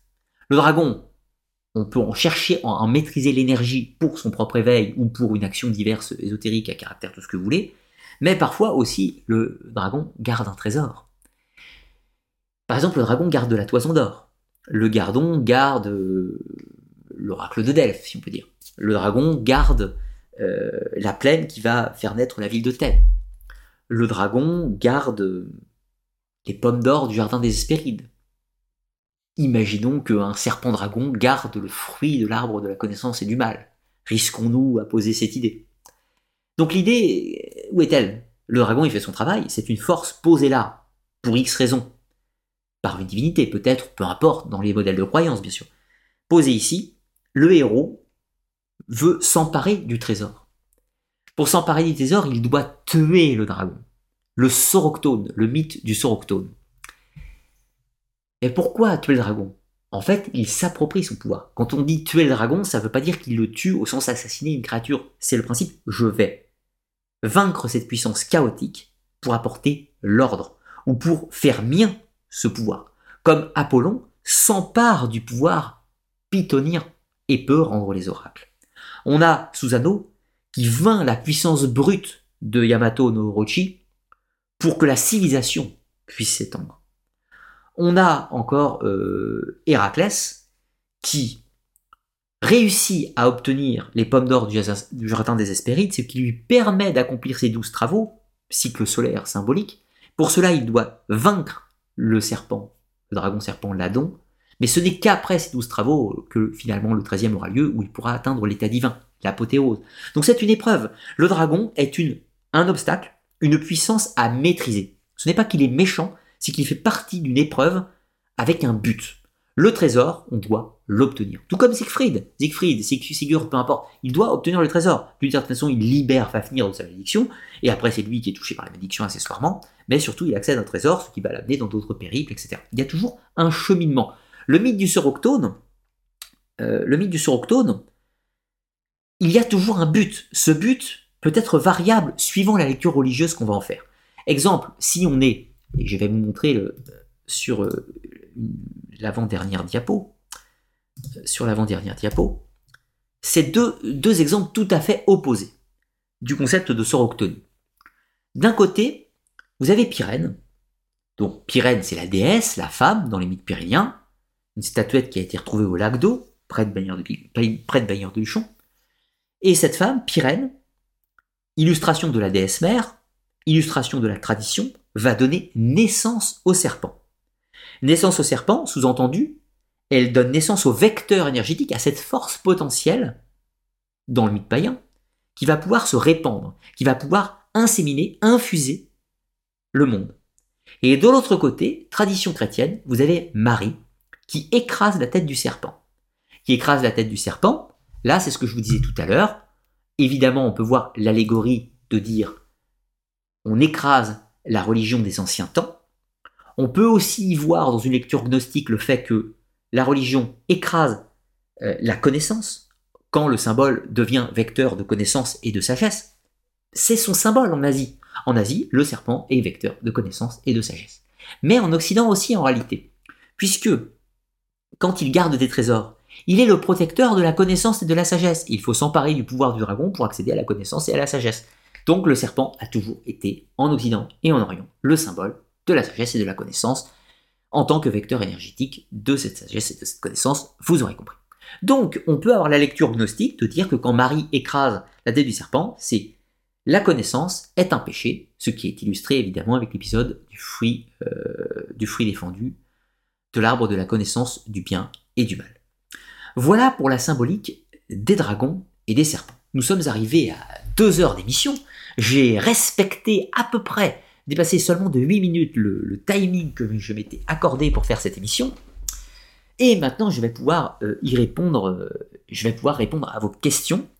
Euh, je, vais, les reprendre un petit peu, un petit peu plus haut, mais vous pouvez poser quelques questions. On a à peu près, on va dire 20, 20-25 minutes pour répondre aux questions diverses et variées que vous aurez. Un petit peu de temps. J'ai prévu large. Surtout, j'ai réussi à ne pas faire 3 heures, mais du coup, j'arrête de parler parce que voilà. Juste une dernière petite représentation pour vous laisser le temps d'écrire vos questions. Là, vous avez donc la conclusion, hein, donc le symbole universel du dragon serpent, symbole de la sagesse de la connaissance, vecteur énergétique, pouvoir manifesté. Donc, quand on parle de magie draconique, c'est ça que je voulais dire à la fin. La magie draconique, ça voudrait dire simplement dominer les forces élémentales, dominer les forces chaotiques de la nature pour les mettre en forme. Mais alors maintenant, j'ai une question à vous poser. Pourquoi employer le mot force draconique? Franchement, franchement, franchement, on serait en Asie. Je, peux entendre. La magie draconique en Asie, je peux l'entendre. Parce que le symbole des dragons, il est omniprésent. Il a toujours représenté les vecteurs de l'énergie. Il a toujours représenté les forces élémentales. Toujours représenté les forces brutes de la nature. S'associer, s'harmoniser ou dominer un dragon, c'est acquérir un pouvoir élémental ou un pouvoir énergétique du chi, tout ce que vous voulez. D'où le kung fu, vous savez, euh, le kung fu du style Tang, c'est-à-dire la main, la paume du dragon, tout ce que vous voulez, tous les styles du dragon. Ça veut dire en gros qu'on travaille avec les énergies, qu'on veut les faire se manifester. bref. Mais sérieusement, utiliser le terme de magie draconique en Occident, voilà. Vous prenez une nouvelle euh, que accessoirement j'aime beaucoup. Euh, je ne sais pas si elle est là. Non, c'est pas grave. Je ne vais pas pouvoir vous la montrer. C'est un petit peu trop loin pour que je l'attrape. C'est euh, la, petite nouvelle qui s'appelle Le Conte de Gabalis. Le Conte de Gabalis. Petit récit où on nous raconte l'histoire d'un mage un peu savant, un peu fou, qui enseigne à un jeune novice un peu sceptique et pas trop crédule les pouvoirs de la magie. Et ces pouvoirs de la magie, il les explique avec le contrôle des éléments, les sylphes, les ondins, les salamandres et les nains. Et en fait, quand on emploie le terme de magie draconique en Occident, on fait exactement la même chose que ce qui est décrit dans le conte de Gabalis. C'est la même chose. Sauf que les occultistes du 19e, ils ont employé les termes de sylphes, de ondins, de nains ou de tout ce que vous voulez, mais pas spécialement de dragons. Puisque ça ne correspondait pas tellement à l'imagerie du dragon occidental. Parce que quand je vois en magie draconique qu'on parfois on illustre les dragons tels que les représentations médiévales ou autres, c'est totalement erroné. Si on s'articulait sur les représentations des dragons antiques, l'adon, dragon de la toison d'or, le python et tout un tas d'autres, là pourquoi pas utiliser un terme de draconique? Mais dans ce cas, on doit se mettre un modèle d'imagerie grecque, avec du symbolisme grec, avec euh, des référents grecs euh, au niveau des divinités euh, et des concepts. Or, le problème, c'est que souvent les gens font des références au monde occultiste 19e sans prendre les références en accord. Donc, trop de syncrétisme tue le syncrétisme. Si vous voulez mon point de vue, et ce n'est que le mien, quand on voit magie draconique, ça fait référence à tout un tas de courants New Age qui sont très bien si vous leur portez de l'intérêt, ce qui n'est pas mon cas. En revanche, en Asie, pourquoi pas, après tout, les adeptes de l'Omniodo ou du Mikyo ont toujours invoqué les dragons de tout temps. Ça n'a pas changé et c'est toujours le cas. Donc, sauf qu'ils appellent pas ça magie draconique, ils appellent ça le Mikyo ou le ou le Neidan, les Neidan en Chine, ou le mm, bouddhisme Vajrayana, euh, bouddhisme ésotérique, véhicule de diamant. Voilà, des noms variables, ils appellent pas ça magie draconique, tout simplement. C'est tout. Voilà, pourquoi pas. Alors, maintenant, voyons les questions si vous en avez. Je remonte un petit peu plus haut. Non, je vais commencer en bas. Tiens. Comme ça, pas le jaloux, parce que je pourrais pas tout prendre dans les messages, donc je vais essayer d'en prendre euh, un peu partout, comme ça, pas de jaloux. Drôle de questionneur. Joli pseudo. Est-il possible que le mythe de l'hydre de Lerne soit passé du monde hellénistique au Japon avec Yamata no Orochi, euh, un peu comme euh, avec le symbolisme d'Éole et de son écharpe et Fujin? Très honnêtement, je ne pense pas. Euh, je ne pense pas. En fait, la question que tu poses ouvre tout un champ de réflexion extrêmement complexe. C'est le principe des mythes premiers. Le concept des mythes premiers. Alors, il y, a des études euh, sur le sujet, des études avec lesquelles je suis pour beaucoup en désaccord, euh, mais bon, ça ne veut pas dire que c'est moi qui ai raison, loin de là. L'idée, c'est qu'on a quand même des archétypes mythologiques qui sont très semblables dans tout un tas d'endroits de la planète on cite l'exemple du dragon ce soir, de Orochi de l'hydre de Lerne, il n'y a pas de contact entre le Japon et la Grèce antique avant, même avec des intermédiaires chinois, tout ça, c'est pas explicable par ces vecteurs-là. En revanche, ça pose la question de quel est le proto-mythe des Grecs et quel est le proto-mythe des Japonais. Alors on peut supputer que le proto-mythe, proto-mythe japonais, viendrait soit du peuple Ainu, donc lié à la Sibérie plutôt, soit du peuple euh, japonais qui vient de Corée, euh, et donc de Chine. Donc on aura un proto-mythe possiblement sibérien, mongolien, ou euh, de, Mongolie ou chinois d'un côté, et un proto-mythe indo-européen, indo-européen pour les Grecs. Alors les indo-européens venant du Caucase, la Sibérie, tout ça, peut-être qu'on a des proto-mythes qui viennent qui viennent de ce centre un petit peu, de ce centre un peu caucasien, Sud-Russie, ces endroits-là. C'est possible. C'est possible, avec toutes les réserves de rigueur. Alors attention, les Japonais sont pas des Indo-Européens, très loin de là, Néanmoins, par acculturation, euh, peuple voisin, etc., c'est une hypothèse. Mais ce n'est pas le mythe grec qui a été au Japon. C'est éventuellement un proto-mythe bien plus ancien qu'ils ont en commun. Ça, c'est possible. Un exemple beaucoup plus parlant, c'est le mythe de la chute de Lucifer qu'on retrouve dans la Bible, donc au Proche-Orient, et qu'on va retrouver chez les Aztèques. Chez les Aztèques, c'est-à-dire de l'autre côté. Or, euh, le premier contact, il intervient euh, au mieux au XVe siècle, euh, au mieux au XVe siècle, du moins pour le Mexique. Hein. Je sais, les Vikings ont été au Canada avant, je le sais. Mais là, on parle du Mexique, on parle des Aztèques. Et les Vikings de cette époque n'ont pas le mythe luciférien dans leur état. Tout ça pour dire que le premier moment où ces peuples ont pu avoir un lien, c'est 10 ou 15, 10 ou 15 000 ans avant notre ère, au moment où des populations sont passées de l'Asie en Amérique via le détroit de Bering. Donc, voilà, euh, ça remonte à très loin. Mais là, on est sur un concept des protomythes et c'est extrêmement, extrêmement, extrêmement complexe. J'espère avoir le temps de me pencher sur des recherches, euh, des recherches assidues sur ces questions. Voilà, j'espère que ça viendra. Question, pourquoi certains dragons ont-ils plusieurs têtes? Plusieurs explications possibles, puisqu'ils ont une manifestation d'un pouvoir gigantesque dans un premier temps, mais ils peuvent aussi manifester que leur pouvoir est multiple, au sens plusieurs éléments ou plusieurs champs d'activité. Si on est sur un plan purement symbolique, le fait d'avoir plusieurs têtes suggère que tu es multiple dans ta perception des choses. Donc les huit têtes de l'hydre de Lerne, les euh, huit têtes de enfin je ne sais pas si l'hydre de Lerne a huit têtes, il me semble que c'est 10 ou plus, mais Orochi c'est huit têtes. 8 est un chiffre sacré en Asie, chiffre de l'infini, tout un tas de choses, donc Yamata Orochi qui a huit têtes, ça veut dire qu'en gros il représente l'entièreté de la cosmogonie terrestre et qui est chaotique et qu'il faut mettre en ordre. C'est les huit champs possibles, si tu veux. Donc pourquoi huit têtes? Il y a toujours un chiffre symbolique sur l'interaction euh, de la puissance de la créature. C'est-à-dire que si elle a plusieurs têtes, c'est qu'elle a plusieurs champs de puissance. Alors je remonte un peu plus haut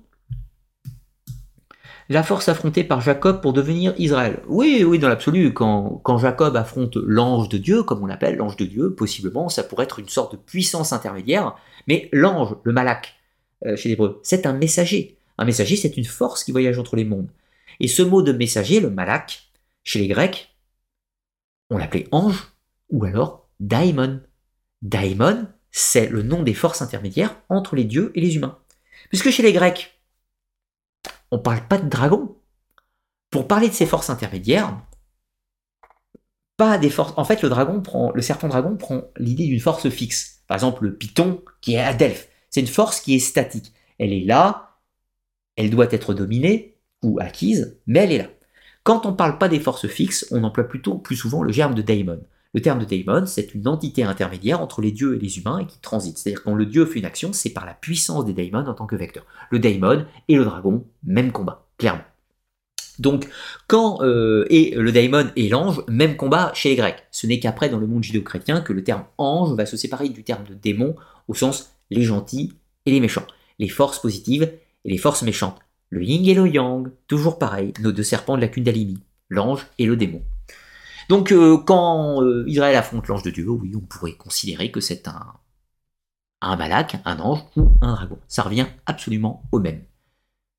Mais dans le cadre religieux, ça va être difficile d'amener ça quand même.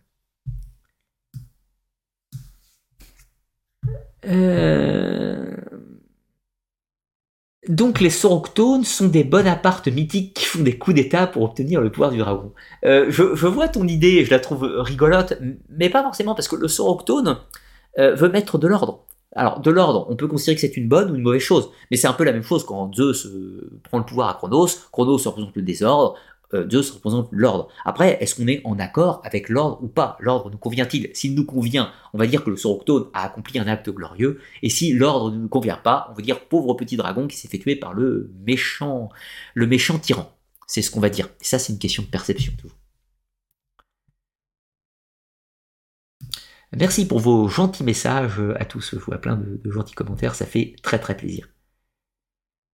Shiro, l'histoire sans fin. Et ouais, tu, je pense que peu d'entre vous l'avez vu venir, le lien entre l'histoire sans fin et Shiro. Avouez qu'on n'y pense pas immédiatement. Et pourtant, Arcana, les mystères du monde et Who's of Dragon. Désolé pour mon accent anglais terrible, mais oui, oui, je regarde aussi à mes heures perdues le spin-off de Game of Thrones. Et je trouve intéressant parce qu'en en fait, on a tellement une image du dragon qui vient de, Game of Thrones ou, qui vient de Donjons Dragon ou des quelques films, Cœur de Dragon, etc. C'est des bons films. Mais l'image du dragon, le dragon, c'est pas du tout une créature qui vole, un cracheur de feu. Mais d'où c'est devenu l'image du dragon actuel? Le dragon, c'est vachement mieux. Le dragon, c'est la puissance manifestée. Dans toute la mythologie asiatique, c'est le cas. Et surtout, c'était aussi le cas en Occident avant. C'était des puissances manifestées. Et euh, voilà. Donc aujourd'hui, excusez-moi, mais le dragon est devenu une vulgaire, euh, un vulgaire reptile volant qui crache du feu. C'est quand même vachement moins cool. Enfin, c'est mon opinion en tout cas. Donc je suis désespéré de voir à quel point les mythes euh, ont évolué, parce que, attention, hein, je fais un live, vous êtes, je ne sais pas combien d'ailleurs vous êtes, vous êtes un peu plus de 400 à le regarder, allez, la vidéo va peut-être faire 100 000 vues dans quelques semaines ou quelques mois, mais qu'on soit d'accord, ma vidéo n'aura aucun impact sur la représentation française que les Français ont des dragons. C'est une goutte d'eau dans l'océan. Je me bats contre, je me bats contre un dragon beaucoup trop terrifiant, pour le coup, en l'occurrence. Mais voilà, c'est pas parce que le combat est perdu que je ne livre pas quand même.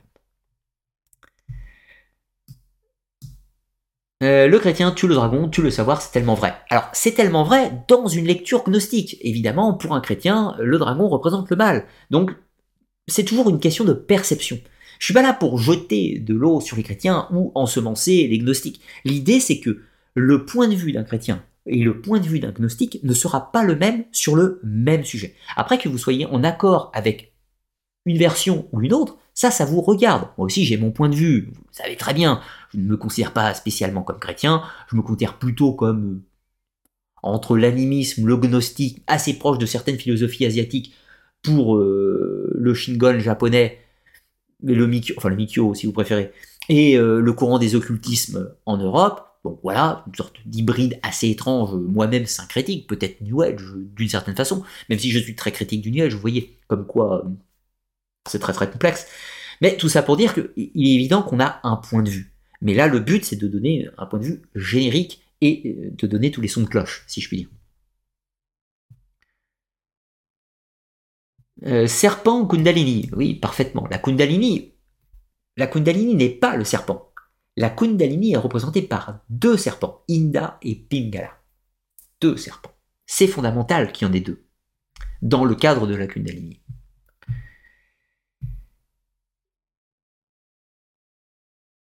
Les premiers dragons sont originaires d'Afrique. Et tu sais, le fait de l'écrire en majuscule, ça va pas rendre ton affirmation plus vraie en l'occurrence. On n'a aucune preuve empirique que les premières formes de protomythes du dragon soient en Afrique. Ou alors, si tu as des preuves, ça va être beaucoup, beaucoup, beaucoup intéresser les, les historiens, les archéologues et les anthropologues, et moi, accessoirement. À ce jour, les plus vieilles preuves connues, attestées, même extrêmement délicates, c'est en Mongolie, c'est-à-dire en Asie. Donc tu pourras l'écrire en majuscule, ça ne changera pas. Enfin, ça ne changera pas à moins que tu apportes des preuves. Et nous, on voudrait lire tes preuves. Parce que je dis pas ça pour t'agresser. Je dis juste que tu le dis, tu as le droit de le penser. Mais si tu veux nous convaincre, c'est pas en l'écrivant en gros que tu vas nous convaincre, c'est en nous donnant pourquoi tu penses que c'est ça. Pourquoi? Dis-nous pourquoi. Tout simplement, donne-nous, je sais pas, des liens, des sources. Enfin, les liens, tu vas pas pouvoir le poster dans le chat parce que les liens se bloquent, mais tu peux nous donner un titre de livre, un titre d'auteur, un élément, un site archéologique qui peut-être, euh, qui peut-être va nous, va nous pousser à la réflexion.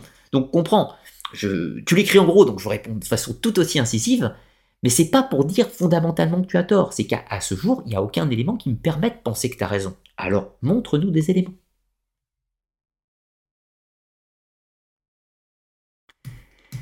Quatre éléments griffes euh, de Dorian Johnson. Quatre éléments griffes, eh ben non, c'est pas tellement quatre euh, griffes, parce que les dragons chinois en ont cinq. Mais en Chine, il y a cinq éléments. Un petit point, je profite de l'émission.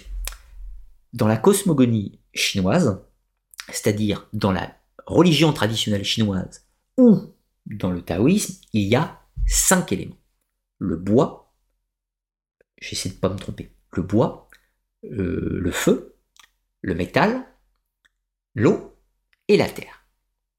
Mais attention, on a aussi quatre éléments seulement, les quatre classiques, euh, les quatre classiques, air, feu, euh, eau, terre, aussi en Chine. Sauf que c'est pas dans le taoïsme et pas dans la religion traditionnelle, mais dans le bouddhisme en l'occurrence. Le bouddhisme a les quatre éléments. Pourquoi? Parce que le bouddhisme vient d'Inde et que l'Inde a les quatre éléments. C'est pour ça qu'au Japon, dans le shintoïsme, qui est un mélange entre la religion traditionnelle du Japon et un petit peu d'influence taoïste, dans le shintoïsme, on a cinq éléments. Donc dans l'omnyodo, l'ésotérisme du shintoïsme, on a cinq éléments. Et dans le bouddhisme japonais, et, particulièrement dans le Mikyo, c'est-à-dire l'ésotérisme du bouddhisme japonais, on a quatre éléments. Donc ça cohabite en fait, les deux. Donc en l'occurrence, les dragons chinois ont cinq griffes, et les dragons japonais, en général, ils en ont trois. Donc autant dire, c'est encore une autre problématique. En général. Et oui, ah oui, je, sais ce qui vous pousse à cette erreur. C'est quand je vous parle des quatre animaux totémiques. Quatre animaux totémiques, donc le dragon azur, l'oiseau vermillon, le tigre blanc et la serpent tortue, enfin le serpent tortue, vous dites, ouais, mais il y a quatre animaux, comme les quatre points cardinaux, comme les quatre éléments. Oui, mais vous oubliez le cinquième. Le cinquième, il est au centre. Il représente la couleur. Je reprends tout le, cycle pour que vous suivez bien.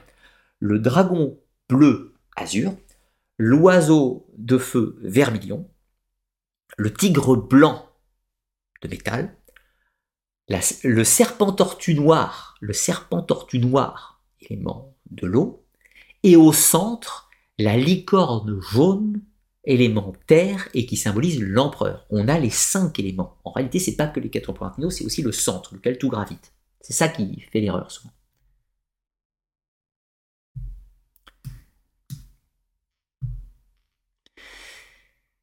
Euh, ça c'était bon. Du coup, je redescends en bas maintenant.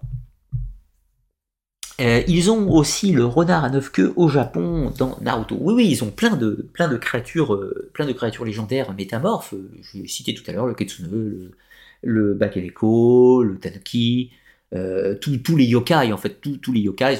Yokai c'est l'équivalent des esprits du folklore. Ça se traduit pas vraiment. Yokai ça voudrait dire plus ou moins fantôme, esprit. Mais euh, de toute façon, je vais faire des missions sur le sujet. Mais voilà, en gros, il faut considérer les yokai un petit peu comme les créatures du folklore occidental euh, qu'on voit assez classiquement. Donc oui, le, renard à neuf queues, enfin, le fait qu'il ait neuf queues veut dire qu'en fait il est très très ancien et très puissant, le fait qu'il ait neuf queues. Donc le, kitsune, le renard, le, renard magique euh, métamorphe, qui peut avoir neuf queues. Xenius, question. Le dragon commence par nager, puis ramper, puis marcher pour enfin voler en gardant un trésor. Euh, il a clairement une représentation du chemin spirituel et de l'évolution. Oui, oui, complètement. Mais on retrouve euh, là le, schéma que tu fais est pas, idiot, mais on retrouve en Asie, c'est l'idée le serpent, puis la carpoï, puis l'ascension d'une d'une cascade et l'élévation en dragon, puis à la fin en dragon métamorphe, tout ce que tu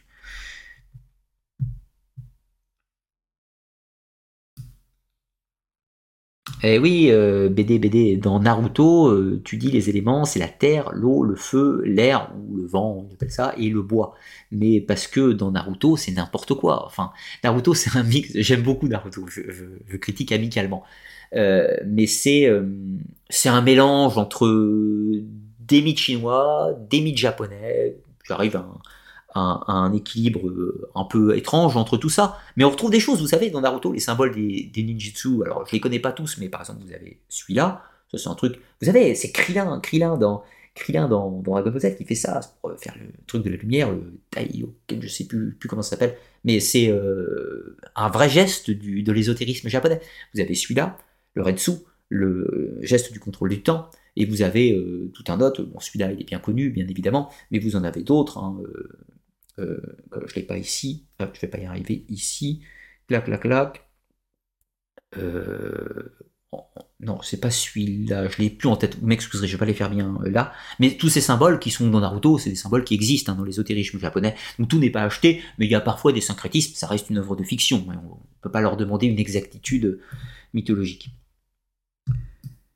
Est-ce que tu sais si les Chinois, question de Eric, est-ce que tu sais si les Chinois ont retrouvé le droit de pratiquer leur religion? Je sais qu'à un moment donné, c'était interdit par le parti. Oui, oui, en fait, les religions, euh, les religions et sagesse asiatiques, c'est-à-dire euh, le bouddhisme, le taoïsme, la religion traditionnelle euh, et le confucianisme en tant que sagesse religion, si je puis dire, ont toutes été interdits.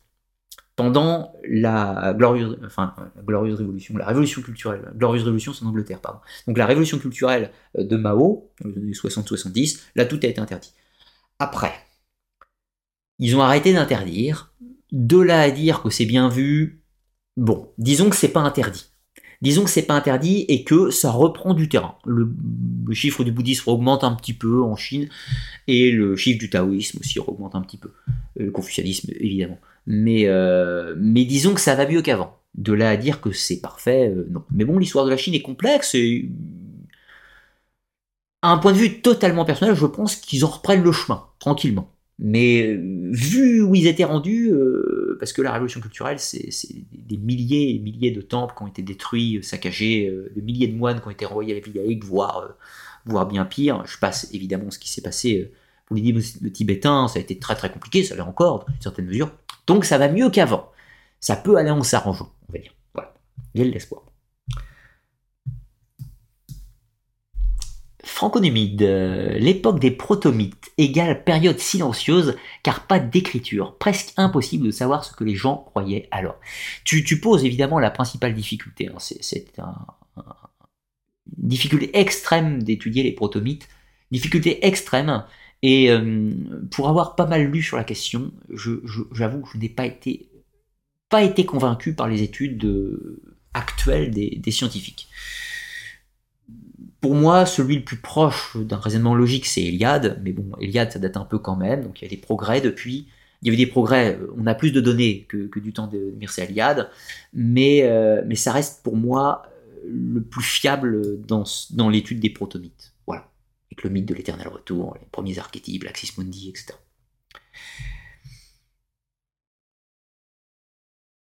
Alors, je retourne en bas.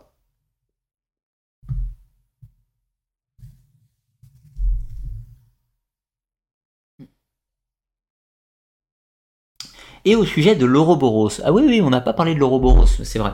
Euh, L'Ouroboros, symbole intéressant. Donc c'est un serpent qui se la queue ou un dragon. Comprenez, c'est un serpent dragon. Pourquoi? Eh bien parce que l'Ouroboros est un symbole qu'on retrouve durant l'Antiquité. Donc serpent égale dragon, synonyme. Qu'est-ce qu'il veut dire?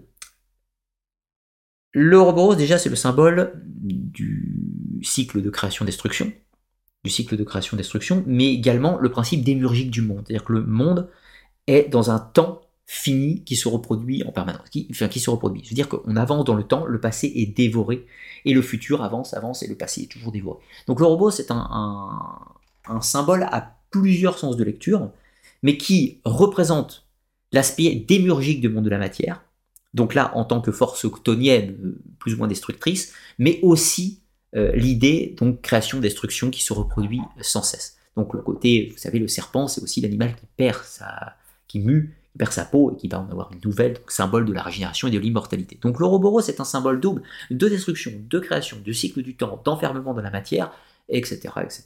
Mais euh, aussi est un sujet d'émission que j'ai prévu prochainement. Pour 2023, en l'occurrence, une émission dédiée au symbolisme, une émission peut-être format 40 minutes, je pense, où on va parler spécifiquement de l'Ouroboros. Voilà, je verrai le format que j'utilise pour, euh, étudier euh, en détail ce symbole. Je remonte encore, je monte le descends. Ça j'ai vu. Ça j'ai vu aussi. Donc je redescends. Fred CHL. Qu'en est-il Qu'en serait-il du Dragon Rouge? Dragon Rouge, le livre, le grimoire, qui se trouve par là d'ailleurs, le Dragon Rouge, quelque part. Terrible grimoire. Le Dragon Rouge a pas. Euh, a pas. Euh, enfin, si, avec le dragon, rouge fait référence. Alors, déjà, avant de parler de référence, parlons de ce qu'il y a dedans. Le dragon rouge est un livre de magie goétique. Le dragon rouge est un grimoire de magie noire, si on peut parler très clairement, qui donne le protocole pour accomplir euh, des rites de convocation, de convocation, d'invocation, si tu préfères, euh, pour des démons, des entités dites démoniaques, et éventuellement à faire des pactes démoniaques. Donc voilà, c'est un manuel pratique de magie goétique. C'était pas un livre très sympathique, évidemment. Mais après, pourquoi l'appeler le dragon rouge? Eh bien tout simplement parce qu'on pourrait dire que ça fait référence au dragon de l'Apocalypse, donc le grand maître des enfers, etc. Puisque le but c'est quand même d'invoquer les fidèles du grand dragon, en l'occurrence. Donc dragon rouge, faut pas chercher très très loin, on est complètement dans l'imagerie chrétienne, mais en démonologie, en l'occurrence.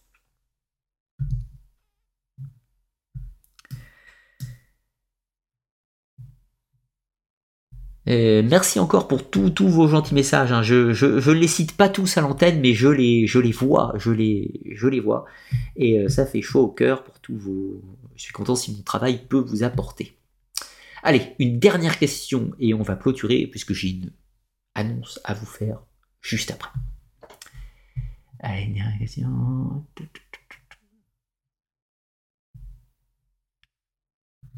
Alors, ça a été possible. Je vais. Non, ça, c'est pas dans le sujet de l'émission. Allez, j'en vois pas d'autres ici, j'en loupe sûrement, je vois pas tout dans le chat, vous m'en excuserez, mais c'est difficile avec toutes mes petites choses. Si vous avez posé une question dans le chat auquel, auquel je n'ai pas répondu, auquel je n'ai pas répondu, parce que je l'ai très probablement loupé, ou qu'elle était hors sujet, c'est possible, vous pouvez la reposer après l'émission. Attendez que l'émission soit finie, et vous pouvez la reposer dans l'espace question en dessous de l'émission. Parce que si vous la posez dans le chat, là je ne la verrai pas, je ne vais pas prendre de questions maintenant.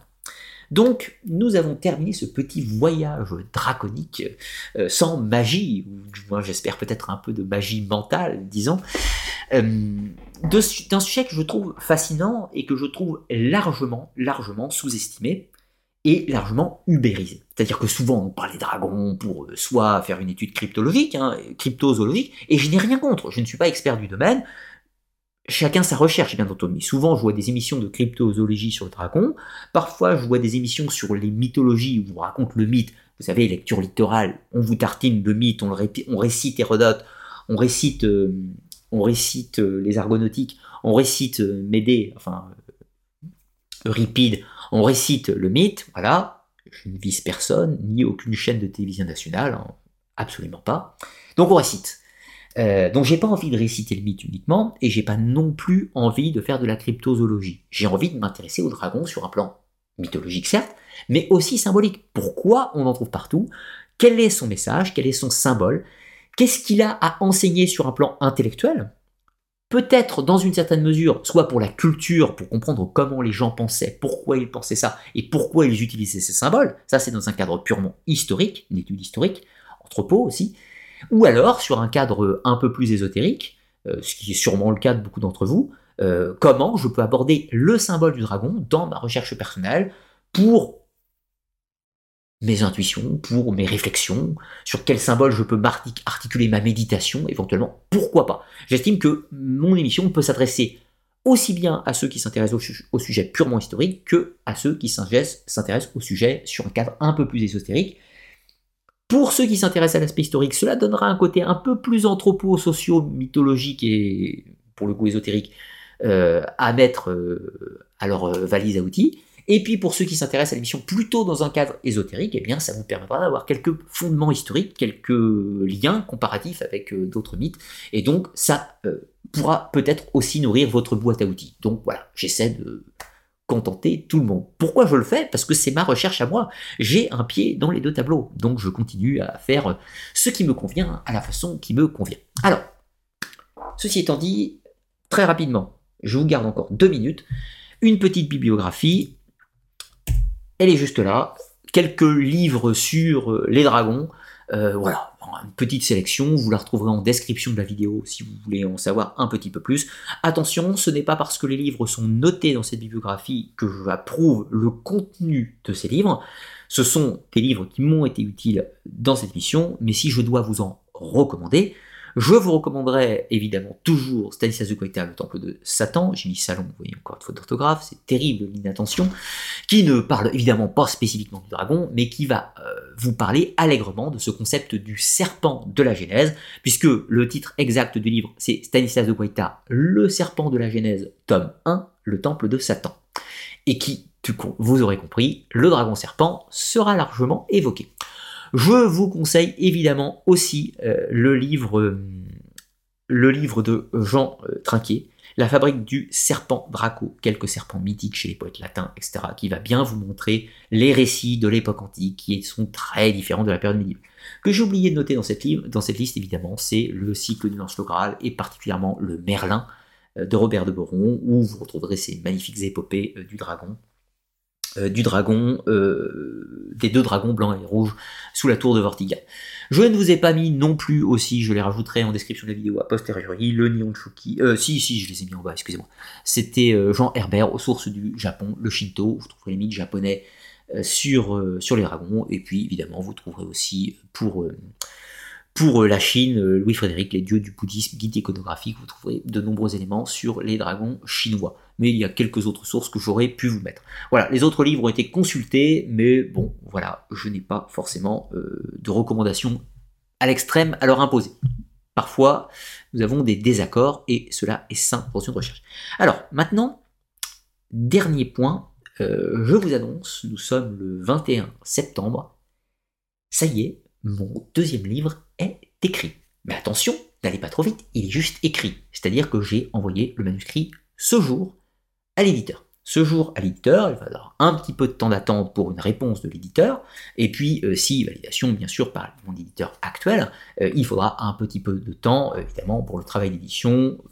Voilà, n'attendez pas le livre avant au minimum, au minimum le printemps, peut-être plus tard, ça sera peut-être un petit peu long, mais voilà, c'était pour vous partager ma bonne humeur de ce jour d'avoir fini ce deuxième travail. Donc le premier livre est sorti il y a deux ans maintenant, mon premier livre qui traitait donc d'histoire, d'histoire et de mythologie euh, sur les civilisations de l'Antiquité et de la proto-histoire. Le deuxième livre ne traitera pas du tout de la même chose, ce sera un livre qui, un livre, ce sera, pour être exact, un essai historique, donc une proposition de recherche, bien sûr, euh, qui va traiter des traditions ésotériques, mais sur un plan historique, on va analyser euh, les traditions initiatiques, les rites, les croyances, les symboles, mais avec des sources, avec de la matière et j'y ai travaillé un bon petit moment. Donc j'espère que cela vous plaira quand il arrivera. Mais dans tous les cas, euh, je vous tiendrai au courant progressivement du cheminement du manuscrit euh, et du livre quand il sera prêt. Voilà, c'est pas pour tout de suite, mais je vous partageais simplement ma bonne humeur pour le moment. Dans tous les cas, un grand merci à tous. Vous avez été nombreux ce soir, euh, nombreux ce soir pour cette émission. Euh, presque 150, peut-être même qu'on les a atteints au cours de la soirée. Beaucoup de messages, euh, beaucoup de messages sympathiques de votre part. C'est vraiment, vraiment, vraiment euh, un plaisir, un plaisir de vous retrouver pour ces émissions. Je vous donne rendez-vous la semaine prochaine pour une nouvelle vidéo de l'Academia. Le sujet n'a pas encore été annoncé, mais il sera, il sera dans quelques jours, enfin juste avant la sortie de l'émission en général, disponible sur le Tipeee en précommande au tarif de 3 euros, je vous rappelle pour les contributeurs du Tipeee, attention, la vidéo est disponible à 3 euros uniquement en précommande. C'est-à-dire si vous effectuez un tip avant la sortie de la vidéo, enfin de l'extrait sur YouTube qui interviendra mercredi à 18h. Vous faites un tip à 17h59, euh, vous aurez la vidéo à 3 euros, évidemment. Mais vous ne savez pas laquelle c'est, donc c'est une précommande, évidemment, vous n'êtes pas obligé. Après, une fois que la vidéo sera sortie, elle sera disponible au tarif minimum de 5 euros, etc. Vous commencez à savoir comment ça marche. Encore une fois, un très très très très grand merci. Et puis moi je vous dis à la semaine prochaine. Portez-vous bien, bonne lecture, bonne émission si vous en regardez d'autres sur la chaîne ou ailleurs. Et je vous dis à la semaine prochaine. Bonne soirée à tous.